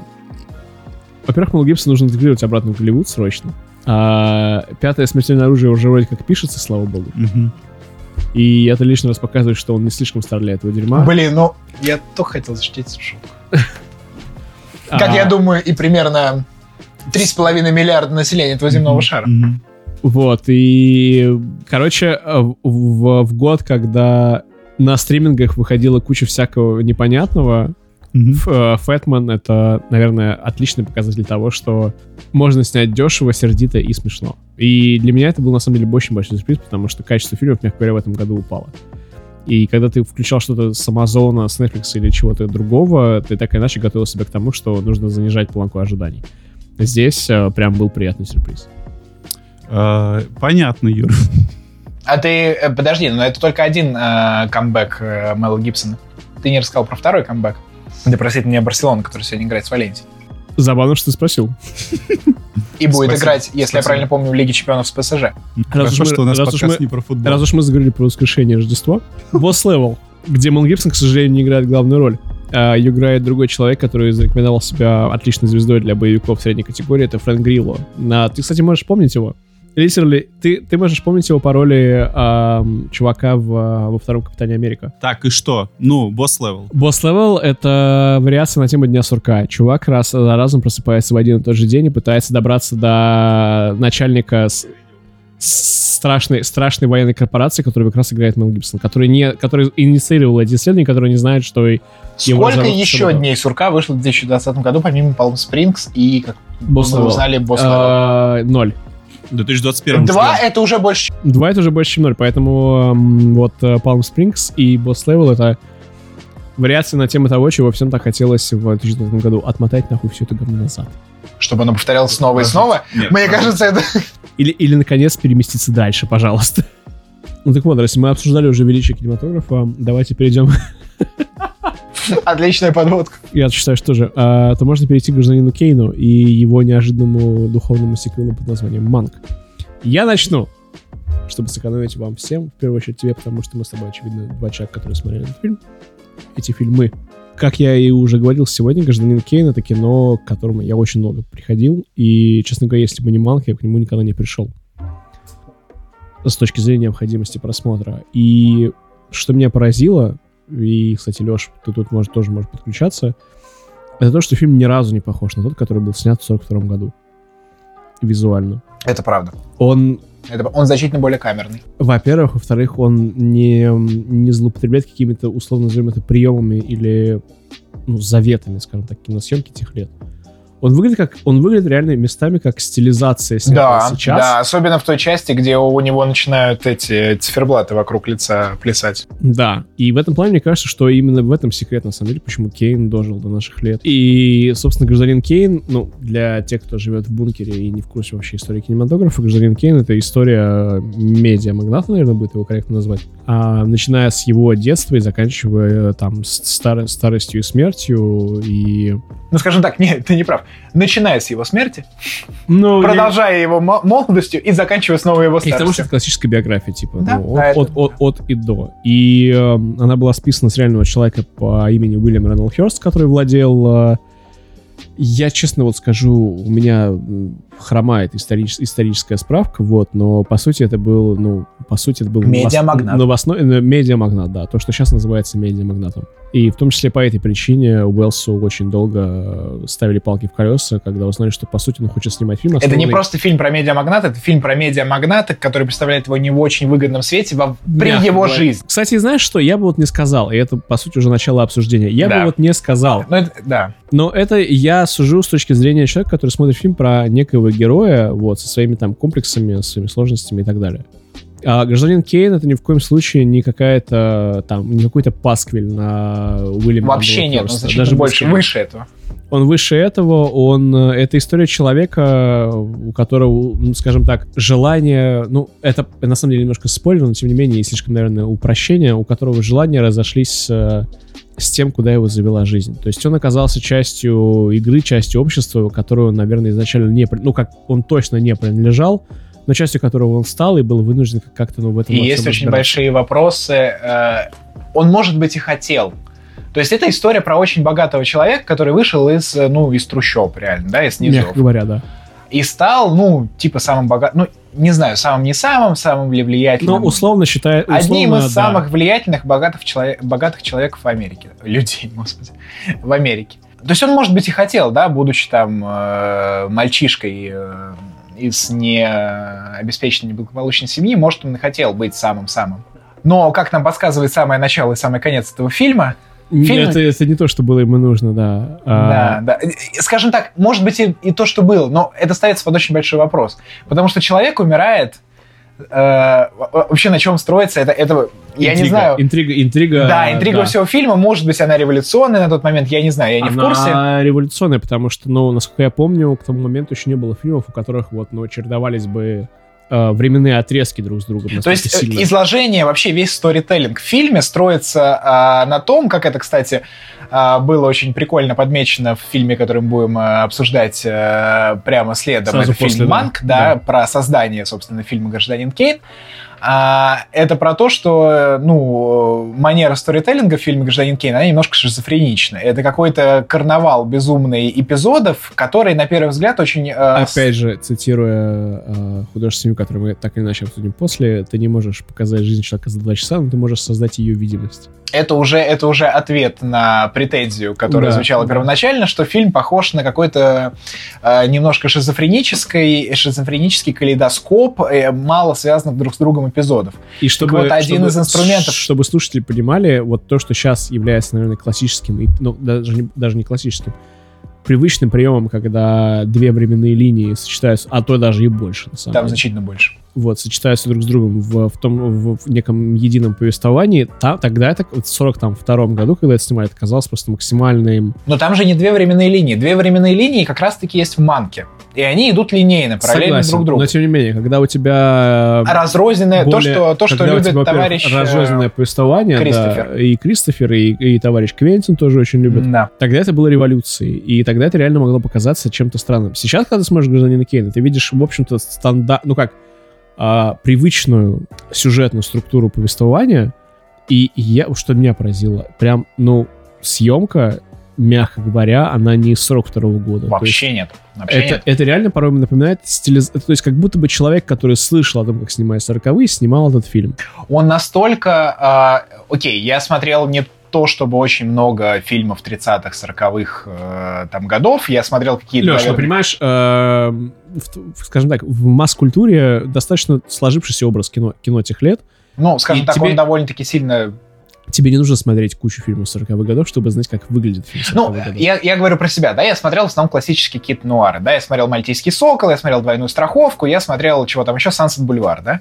Ну, как Который из минимум. 50-х, но как бы классический, слушай. пример, классический пример нуара, да. Да. окей. Гражданин Кейн э, по сравнению с ними это такая прям-таки буквально, знаешь, ветхозаветная эпопея. Да. То есть он производит впечатление, это вот то, кстати, с чего ты начинал, что он очень сильно, неправильно, не он очень сильно не похож, наоборот, Манк очень сильно не похож на него. Это два принципиально разных кино. Манк это очень камерный фильм, это история какого-то конкретного человека, но она не, она не воз- на мой взгляд, она не возведена э, в масштаб эпопеи. Гражданин Кейн, в Вот, свою кстати, очередь, Вот Но Ну, это, это моё мнение. Поинт для несогласия, скажем так. Но это мое мнение, во всяком случае, это мое впечатление. Э, Гражданин Кейн — это вот, вот я еще раз это подчеркну, это вот каких-то ветхозаветных масштабов какая-то монументальная эпопея. Это достигается в том, в первую очередь не за счет сюжета. Сюжет там такой, он очень, он как раз-таки очень личный, очень такой экзистенциальный, про выбор человека, про то, к чему этот выбор может привести, и как человек может переосмыслить его в свое время. В принципе, сам, сама вот эта красная нить, которая связывает вот всю эту, как говорилось в другом фильме, шизофренический, весь этот шизофренический калейдоскоп э, э, эпизодов, который составляет весь этот фильм, вот это вот э, сакраментальное слово «роузбат», да, бутон розы, который mm-hmm. э, представляет из себя главную интригу этого фильма, в попытке которой условный протагонист журналист под, э, встречается со всеми этими эпизодами из э, жизни уже э, на момент основного хронометража фильма умершего гражданина Кейна. Глубоко личный, маленький э, и очень такой пронзительный конфликт, который лежи, лежит, собственно, в сути этого слова «бутон розы», а, точнее, не самого слова, а то, что он представляет в этом фильме, а, он очень, за, очень интересно сочетается с вот этими эм, крупными планами, вот с этой съемкой, э, которая есть в этом фильме.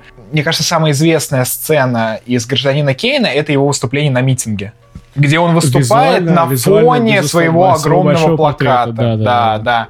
И там, но и э, сцена, где этот журналист приходит в э, библиотеку, ну не в библиотеку, а в мемориал вот этого э, да, предыдущего президента, как я понимаю, или губернатора, точнее, который встречался с гражданином Кейном, вот эти лучи света, которые падают, эти, эти его тень. Он, фильм производит абсолютно... Э, и вот этим, кстати, он для меня э, в первую очередь запомнился. Вот этим вот монументализмом, который очень-очень классно сочетается с абсолютно не, не монументальной историей, не монументальной идеей. Вот как человек который сам из себя представляет, по сути, памятник, да, как и я так понимаю, что и в реальной американской истории э, Хёрст был таким прям э, ну, одной фразой «Вы обеспечите фотографии, я обеспечу войну», да. Да, да, да, да. Который, Но... кстати, по-моему, Кейн произносит в одной из сцен, примерно, примерно почти дословно. По-моему, да, по-моему, да. да. да, да.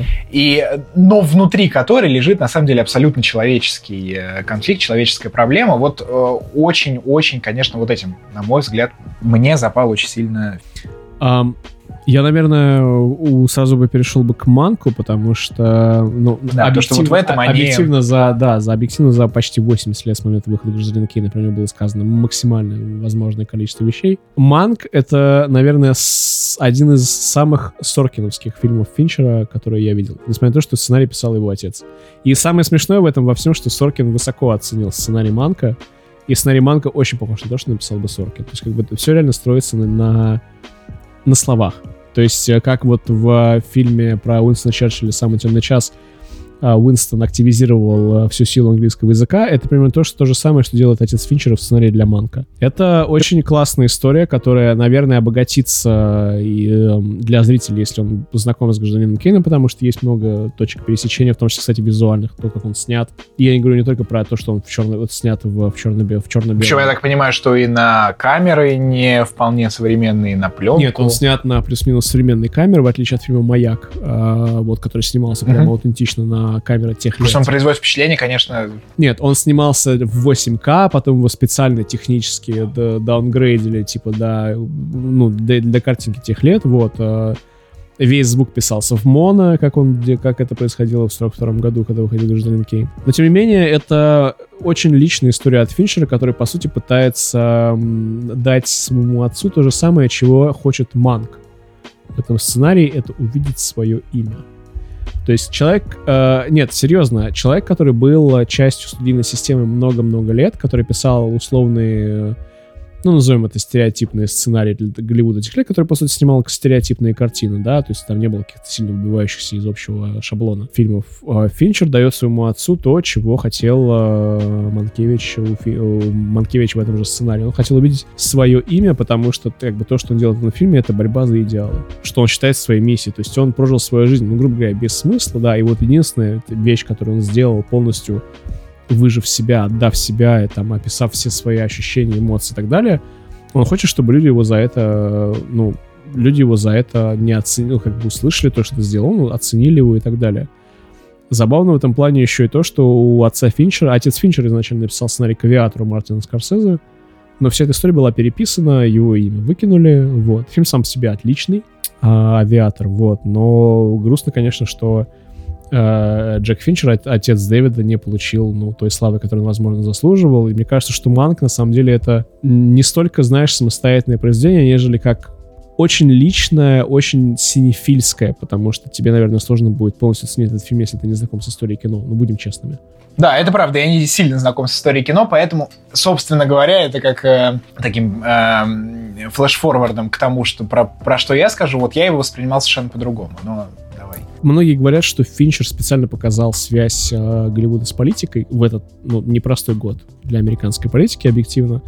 Но Финчер всегда был, на самом деле, выше всей этой истории, и то, что он рассказывает, исключительно, ну, признак времени. Он, как и Манк, э, Финчер пытается показать силу слова, то есть силу некого написанного произведения, как она может менять жизнь, как она может формировать мнение. И, то есть, как бы, история Херста, может быть, на самом деле, не, все это время была некорректно рассказана и Уэлсом, и Манкевичем, собственно.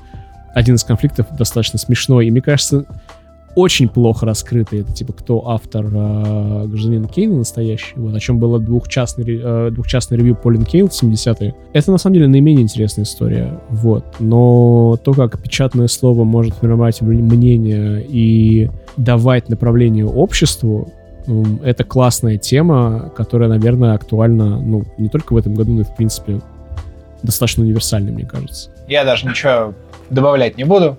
Классно сказано. Я не скажу, что это... Смотрите гражданина Кейна, а потом Манка. А потом Манка. Но я не Обязательно скажу, в таком порядке. Я не скажу при этом, что Манка это лучший фильм Финчера. Э, это реально очень, реально очень частная история в том плане, что ну, нужно иметь, нужно знать некий бэкграунд, некий объем информации, чтобы полноценно, ну, честно, чтобы полноценно оценить это кино. Полноценно, ну, есть... да, но я, я бы не сказал.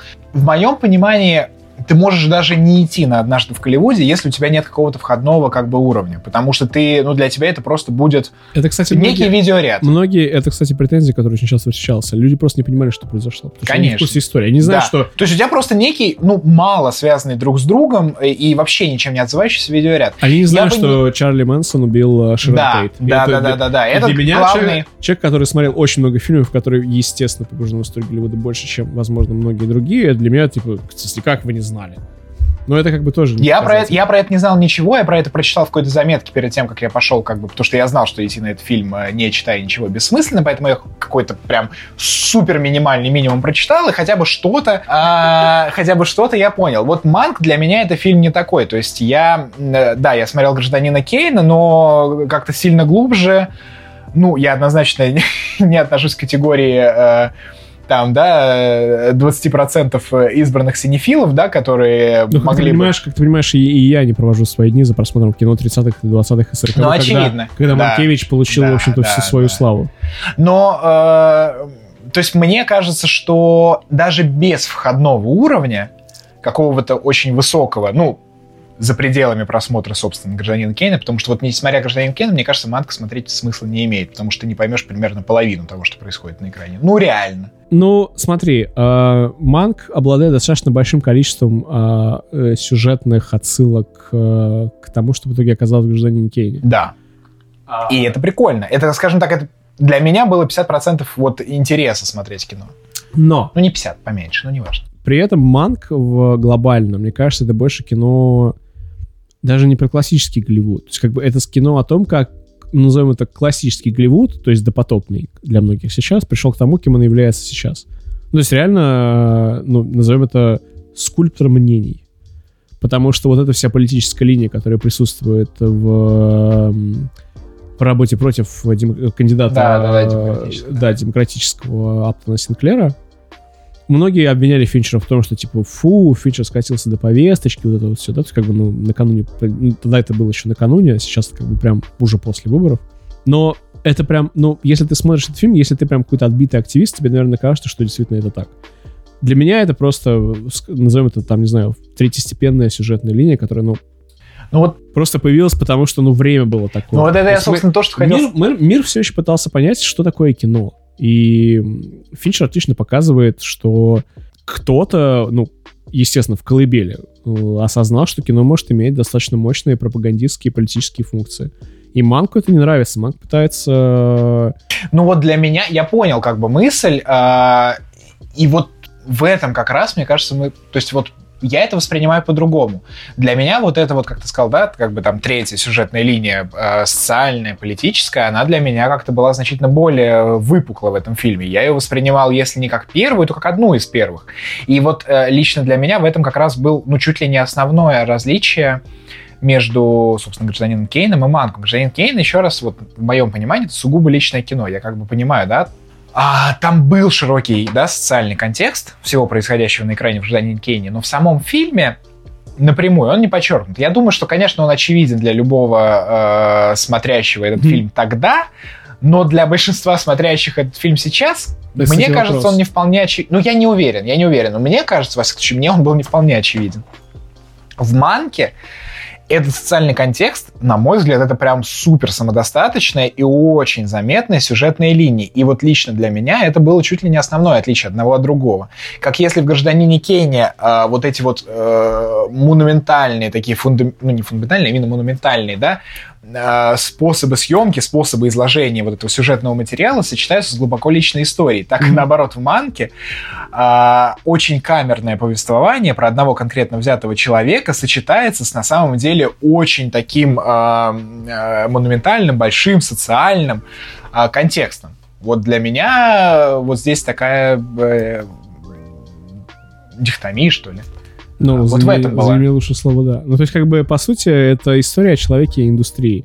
По большому счету, ну, реально, как бы, если ты заменяешь э, Манка на Джека Финчера, человека, о котором объективно ты до Манка не слышал ни разу. Ну, это правда, я многие, не слышал. Многие про Манкевича не слышали ни разу до Манка. То есть это реально очень, очень мета-история для режиссера. То есть он, по сути, реально, он э, за счет того, что он ну, восстанавливать некую справедливость э, перед Манкевичем, он также восстанавливает справедливость перед своим отцом.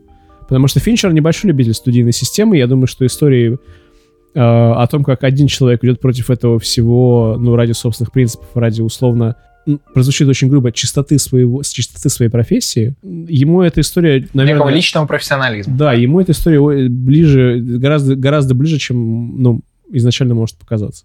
Вот, поэтому, ну, во многом манк на, на уровне смыслов, ну, естественно, как бы прошло сколько лет, кинематограф прокачался. На уровне смыслов он гораздо более богат, чем гражданин Кейн, который реально очень А, простая, я, кстати, не уверен. Я, кстати, очень, не уверен. Я считаю, что гражданин Кейн очень простая история сейчас она отлично, это не отменяет того, что она отлично сделана, это очень Слушай, простая история. ну что значит простая история? Слушай, ну такая человеческая история, она любая простая. Вопрос же в ее изложении. Изложена она там не просто. Изложена она там, кстати, очень поразительно. By the way, здесь было бы отличное место для э, великолепной подводки от э, челленджа про лучший рождественский фильм «Гражданину Кейна», потому что на самом-то деле так. мне кажется, что «Гражданин Кейн» — это очень рождественское кино. Потому что начинается Потому что он... оно пересекается с рождественской историей в чем-то? Нет, потому что начинается начинается он с того, что гражданин Кейн э, э, умирает, и у него из руки выпадает вот этот вот э, шар с э, да. идеальной зимой внутри. Которым, которым потом будет очень смешная отсылка в манку. Который потом э, перемещается, собственно говоря, камерой и рассказывает про детство Кейна, а детство Кейна изложено там только на вот этих там, да, там 5-10 минутах, ну, которые да. проходят в э, таком идиллическом э, заснеженном, заснеженном пейзаже, занесенном да, снег, да, да, снегом да. домике в каком-то, с одной стороны, безграничном, с другой стороны, заслоненном вот этой снежной пеленой пейзажи, и потом все, больше зимы в фильме не появляется, потому что потом все происходит, э, ну, по ощущениям в Лос-Анджелесе, ну, да, хотя да, я думаю, что в не только... В ну, в Нью-Йорке, но, но, но такое ощущение, да, что это как бы LA, да, как бы тех времен, там какое-то постоянное лето. Мне кажется, он там даже в пальто дробь в шубе-то появляется пару раз, только когда из Европы приезжает. И вот этот вот его э, этот э, Зенаду, этот недостроенный дворец, в котором, кстати, в одном описании которого есть целый ряд библейских аналогий, что, к слову, о моем поинте про ветхозаветный масштаб происходящего, mm-hmm. потому что там э, если посмотреть на картинку вот эту рисованную этого недостроенного дворца Кейна, блин, не надо слишком сильно вглядываться, чтобы увидеть в нем недостроенную Вавилонскую башню. Она реально похожа очень сильно похожи, к минимуму вот этой своей опоясывающей э, вот это вот э, искусственный, искусственную гору, То есть лестницы. Ты условно готов писать э, зоопарк Кейна в э, некую метафору На я, это не я, я, понимаешь, там как идет, Э, там сначала показывается вот этот недостроенный замок, и я думаю, блин, подождите, что-то это напоминает, дайте-ка отмотаю назад, отмотаю назад, да, однозначно это Вавилонская башня, я думаю, а дальше там показывают двух жирафов, я думаю, ну, блин, ну, два жирафа, по- по-любому должно быть отсылкой к э, Новому ковчегу, и я думаю, ну, наверное, это моя придумка. Проходит 20 секунд, и голос нарейтера э, говорит, каждой твари по паре, как в Новом Ковчеге. Он это прямо говорит в тексте. То есть там вот эти все отсылки, они как бы, а- они не скрыты, они прям вот wide open. И вот там в таком масштабе начинается все потом. Э, Сразу после вот этого... Я, кстати, соврал. Нет, сначала они показывают этот Занаду, а потом уже показывают, потом рассказывают про его детство, которое такое очень Ну, маленькое, камерное, для- для рождественское. поинта это не так важно. Да, да, но и, все повествование, да, там про становление вот этого, значит, Мгм. великой влиятельной личности, и все заканчивается в конце концов тем, что он, ну, реально возвращается и в начало фильма, и в начало своей жизни. Он умирает с этим э, стеклянным шариком в руках, в котором внутри этого шарика на самом-то деле его детский дом, и он сожалеет. Единственное, э, что... Там же тоже это в фильме прямо говорится. Он Мгм. перед смертью говорит одно слово э, «бутон розы». И потом журналисты задаются вопросом, а может быть бутон розы это что-то, что он потерял? И мы в конце прекрасно понимаем, да, это то, что он потерял. Кстати- это эти санки из его детства, на которых Кстати, написано зна- «Роузбад». знание о санках никак не портит просмотр. Оно, кстати, даже в какой-то степени его обогащает. Обогащает, потому что, конечно. Потому что ты чувствуешь себя хитрее, чем все остальные герои этого Да, фильма. да. Нет, потому что ты понимаешь, ты понимаешь вот этот вот, э, на мой взгляд, основной смысл этого фильма. Понимаешь, этот журналист, который пускается в исследование э, жизни вот этого великого, он же даже в названии на- назван не там не Фостер Кейн, там, не кто-то там, а гражданин Кейн, Ну, Citizen не- Кейн. не- некая, некая, да. Какая-то субстанция. Это даже не человек. Больше, больше, чем личностный образ. Это не человек, это какой-то колосс. И он пускается в расследование его жизни, как Мгм. какой-то такой великий mystery, в котором он хочет найти что-то там. А может быть, Роузбат это какая-то его женщина, и он идет, опрашивает его одну жену, другую жену. А может быть, это что-то еще. А в конце концов выясняется, что Роузбат это Санки, деле, которые он кажется, оставил это- в своем заснеженном рождественском Это чуть, детстве. это чуть ли не воспоминание, которое озвучивает, по-моему, юрист. Типа, что я, я ехал на пароме, видел девушку красивую в белом Да, платье. это, кстати, очень круто изложено в манке. Да, прям очень круто. Да, да, да, да. Вот. э, Это отдельно, отдельно выделенный эпизод. э, Но, опять же, вот, Это, кстати, очень прикольно, как по- э, это же в самом начале фильма он говорит про эту девушку с белым зонтиком на пароме. Вот Мгм. это его, ну, помощник, помощник, да. который аналогия на, на Майерса. Для, на, на Мейера, да. Луи Мейера, владельца студии Метро Голден Да, как мы тоже узнаем из Манка. И Так мы вот, узнаем, сути- что на самом деле уз- значит МГМ. Что, Да, что меня да. тоже очень сильно повеселило. Да-да-да-да, большая семья Майера. Большая, сем- большая еврейская семья, да. А, э, так вот, это очень прикольно, как в самом гражданине Уэлсе... Ой, господи. Оговорочка, Не, оговорочка по Уэлсу. оговорочка по манку, да, давай. Оговорочка по Уэлсу. А, ну, это скорее по Уэлсу. Как в самом, собственно, гражданине Кейне, вот этот эпизод про девушку на пароме с белым зонтиком, э, вот этот э, персонаж рассказывает в самом начале фильма, тем самым, по сути, уже давая зрителю понять, что, ну, Роузбат на самом Речь, деле вот речь, речь о чем-то упущенном. Да, речь о чем-то да. упущенном, Причем мимолетном. абсолютно мелком, но что составляет, Да. по сути, ядро Да. Человеческой личности. Да и ядро, ядро, собственно, всей истории. То есть, как бы то, к чему ты никогда бы не А придал это ты значения. подтверждаешь мой поинт, потому что это история Да, да. человеческой личности. Я все еще здесь. Просто, если что, я здесь, я вас слушал. Давайте итоги. Саш, начинай, начинай ты, потому что объективно тебя что-то в этом подкасте очень мало.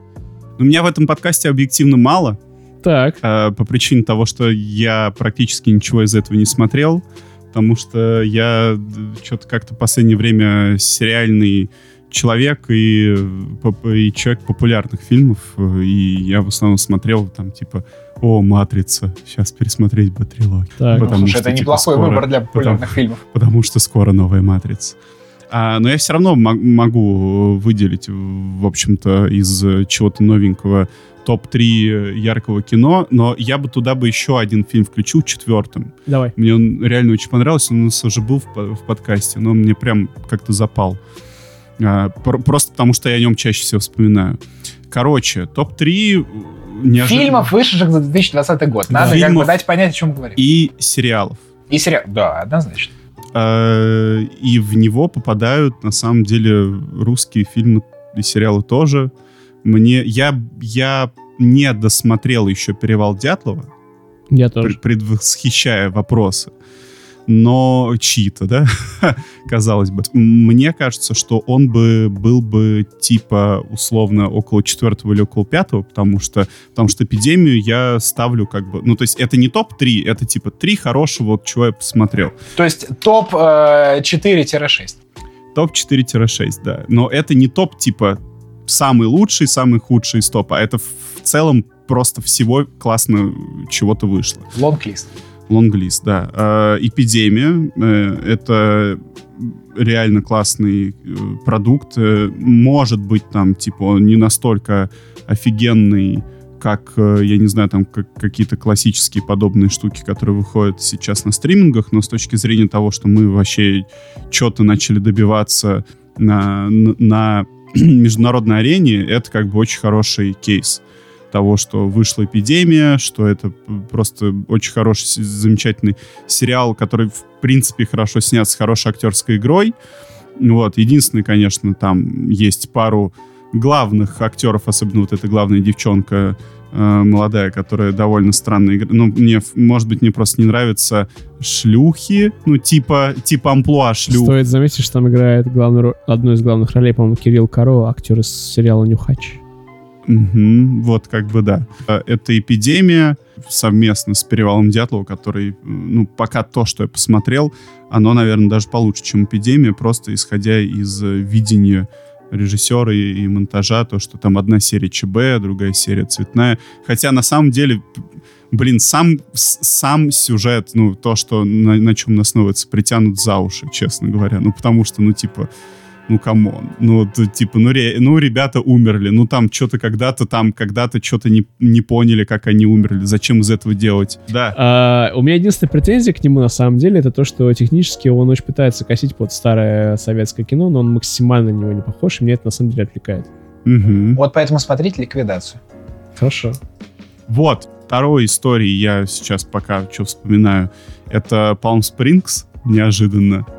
Palm Springs, Palm Springs, блин, на самом деле вот Для прошло- этого года прошло ну, полгода с момента премьеры, и я понимаю, что это реально э, фильм все еще отличный, это реально прям ну метафора наших с вами жизней. То есть есть кто-то, кто реально хочет, кто, кто реально прям жаждет 2021 год, а есть А те, кому, а кому сидеть дома было и так а норм, есть те, кому комфортно. И Мне кажется, я вот тот каждого- чувачок, у каждого который есть, попивал спокойно пивко на этой свадьбе. у каждого есть э, недостатки, у каждого есть э, ну некие доводы в его пользу. Нет, надо сказать, что это, что это вообще отличный перефраз Дня сурка в, э, ну, в 2020-х плюс годах.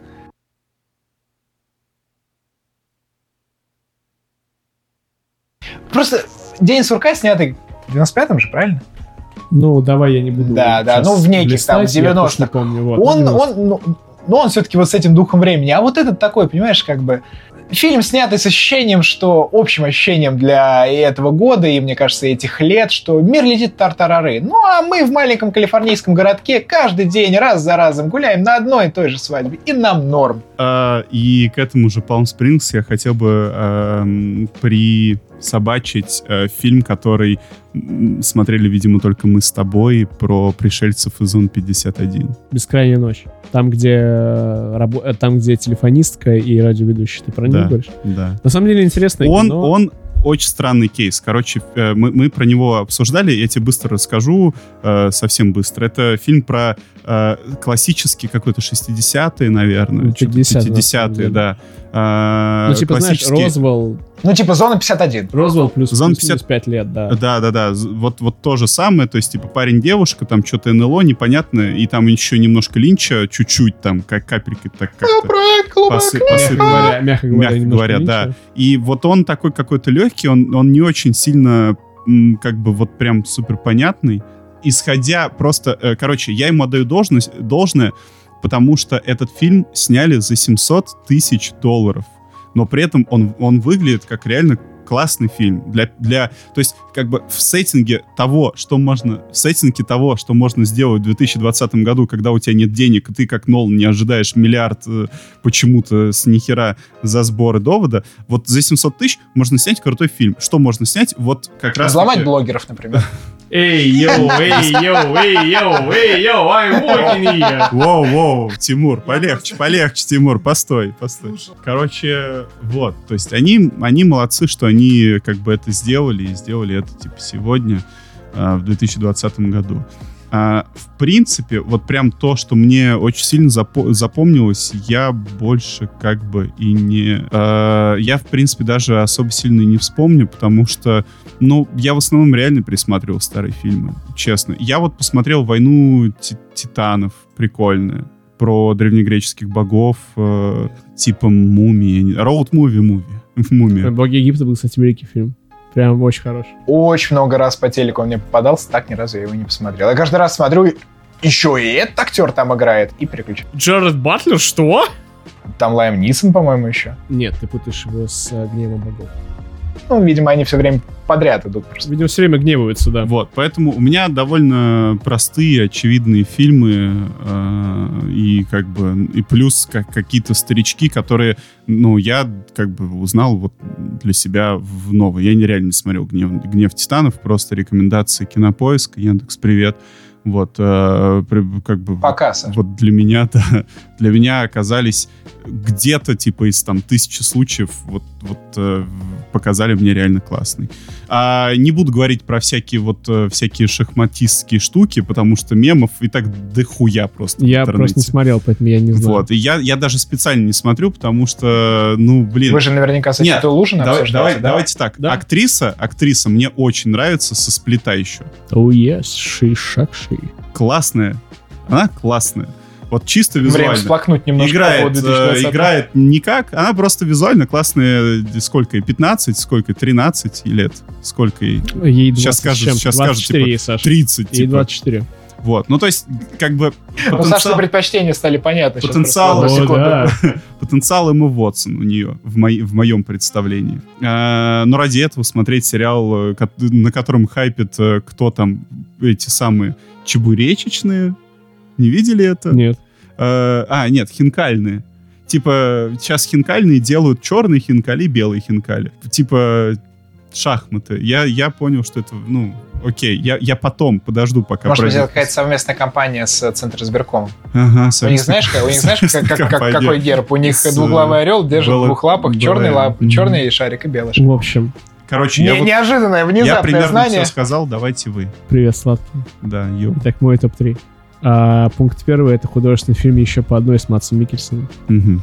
а, где группа друзей за 40 решает а, проверить а, гипотезу то ли психолога, то ли еще кого-то, что человек рождается с дозой алкоголя в крови на 0,05 промилле ниже, чем норма.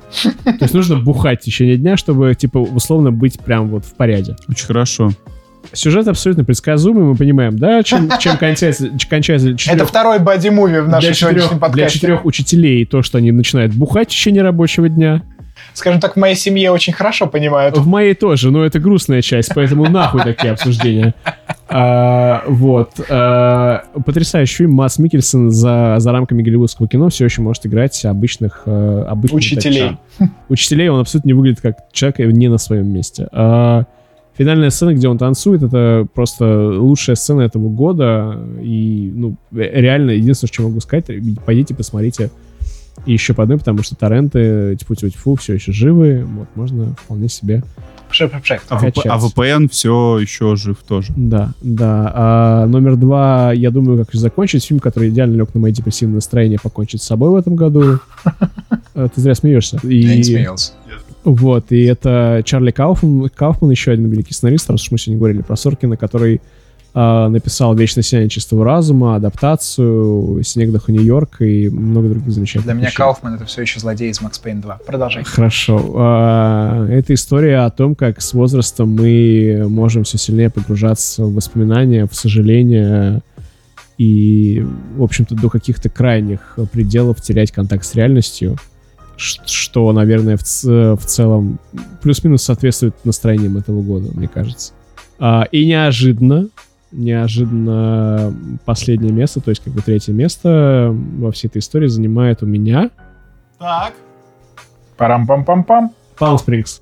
Ну, просто потому, что ты уже все описал, в общем-то, почему этот фильм в этом году действительно был хорош. А, говно года «Новые мутанты». Я даже не видел их. Ничего удивительного. Ведь это говно Слушай, года. а мы же были в этом году в кино. Да, на, чем-то доводе. новом, кроме довода.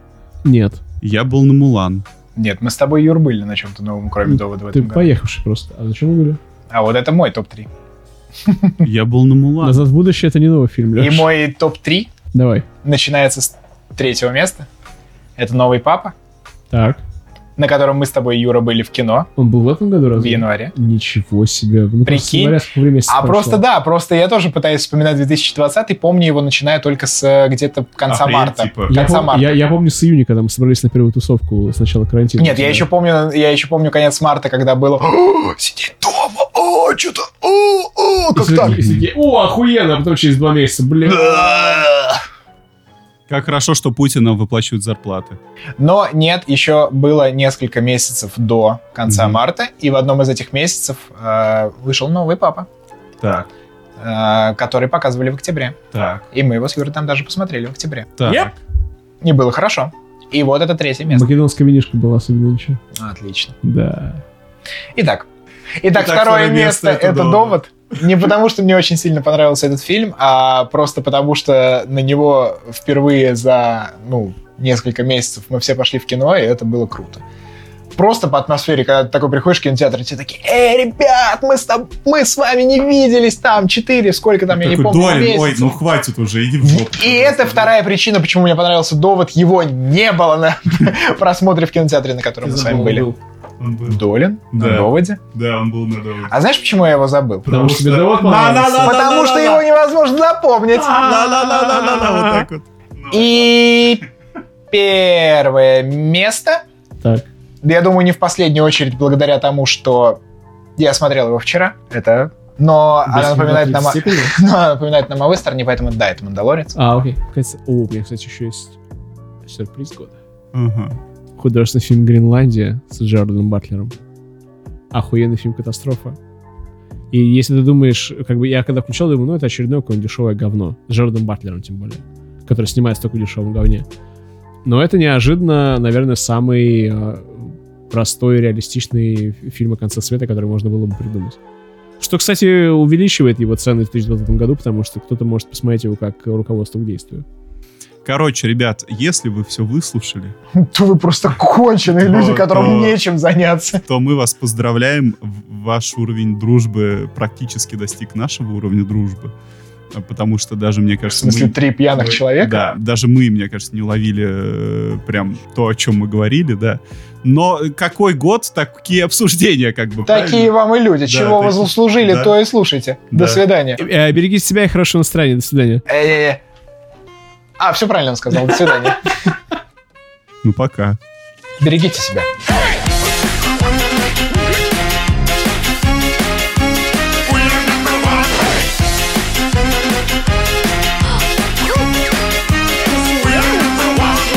Ла-ла-ла-ла-ла-ла, вот так вот.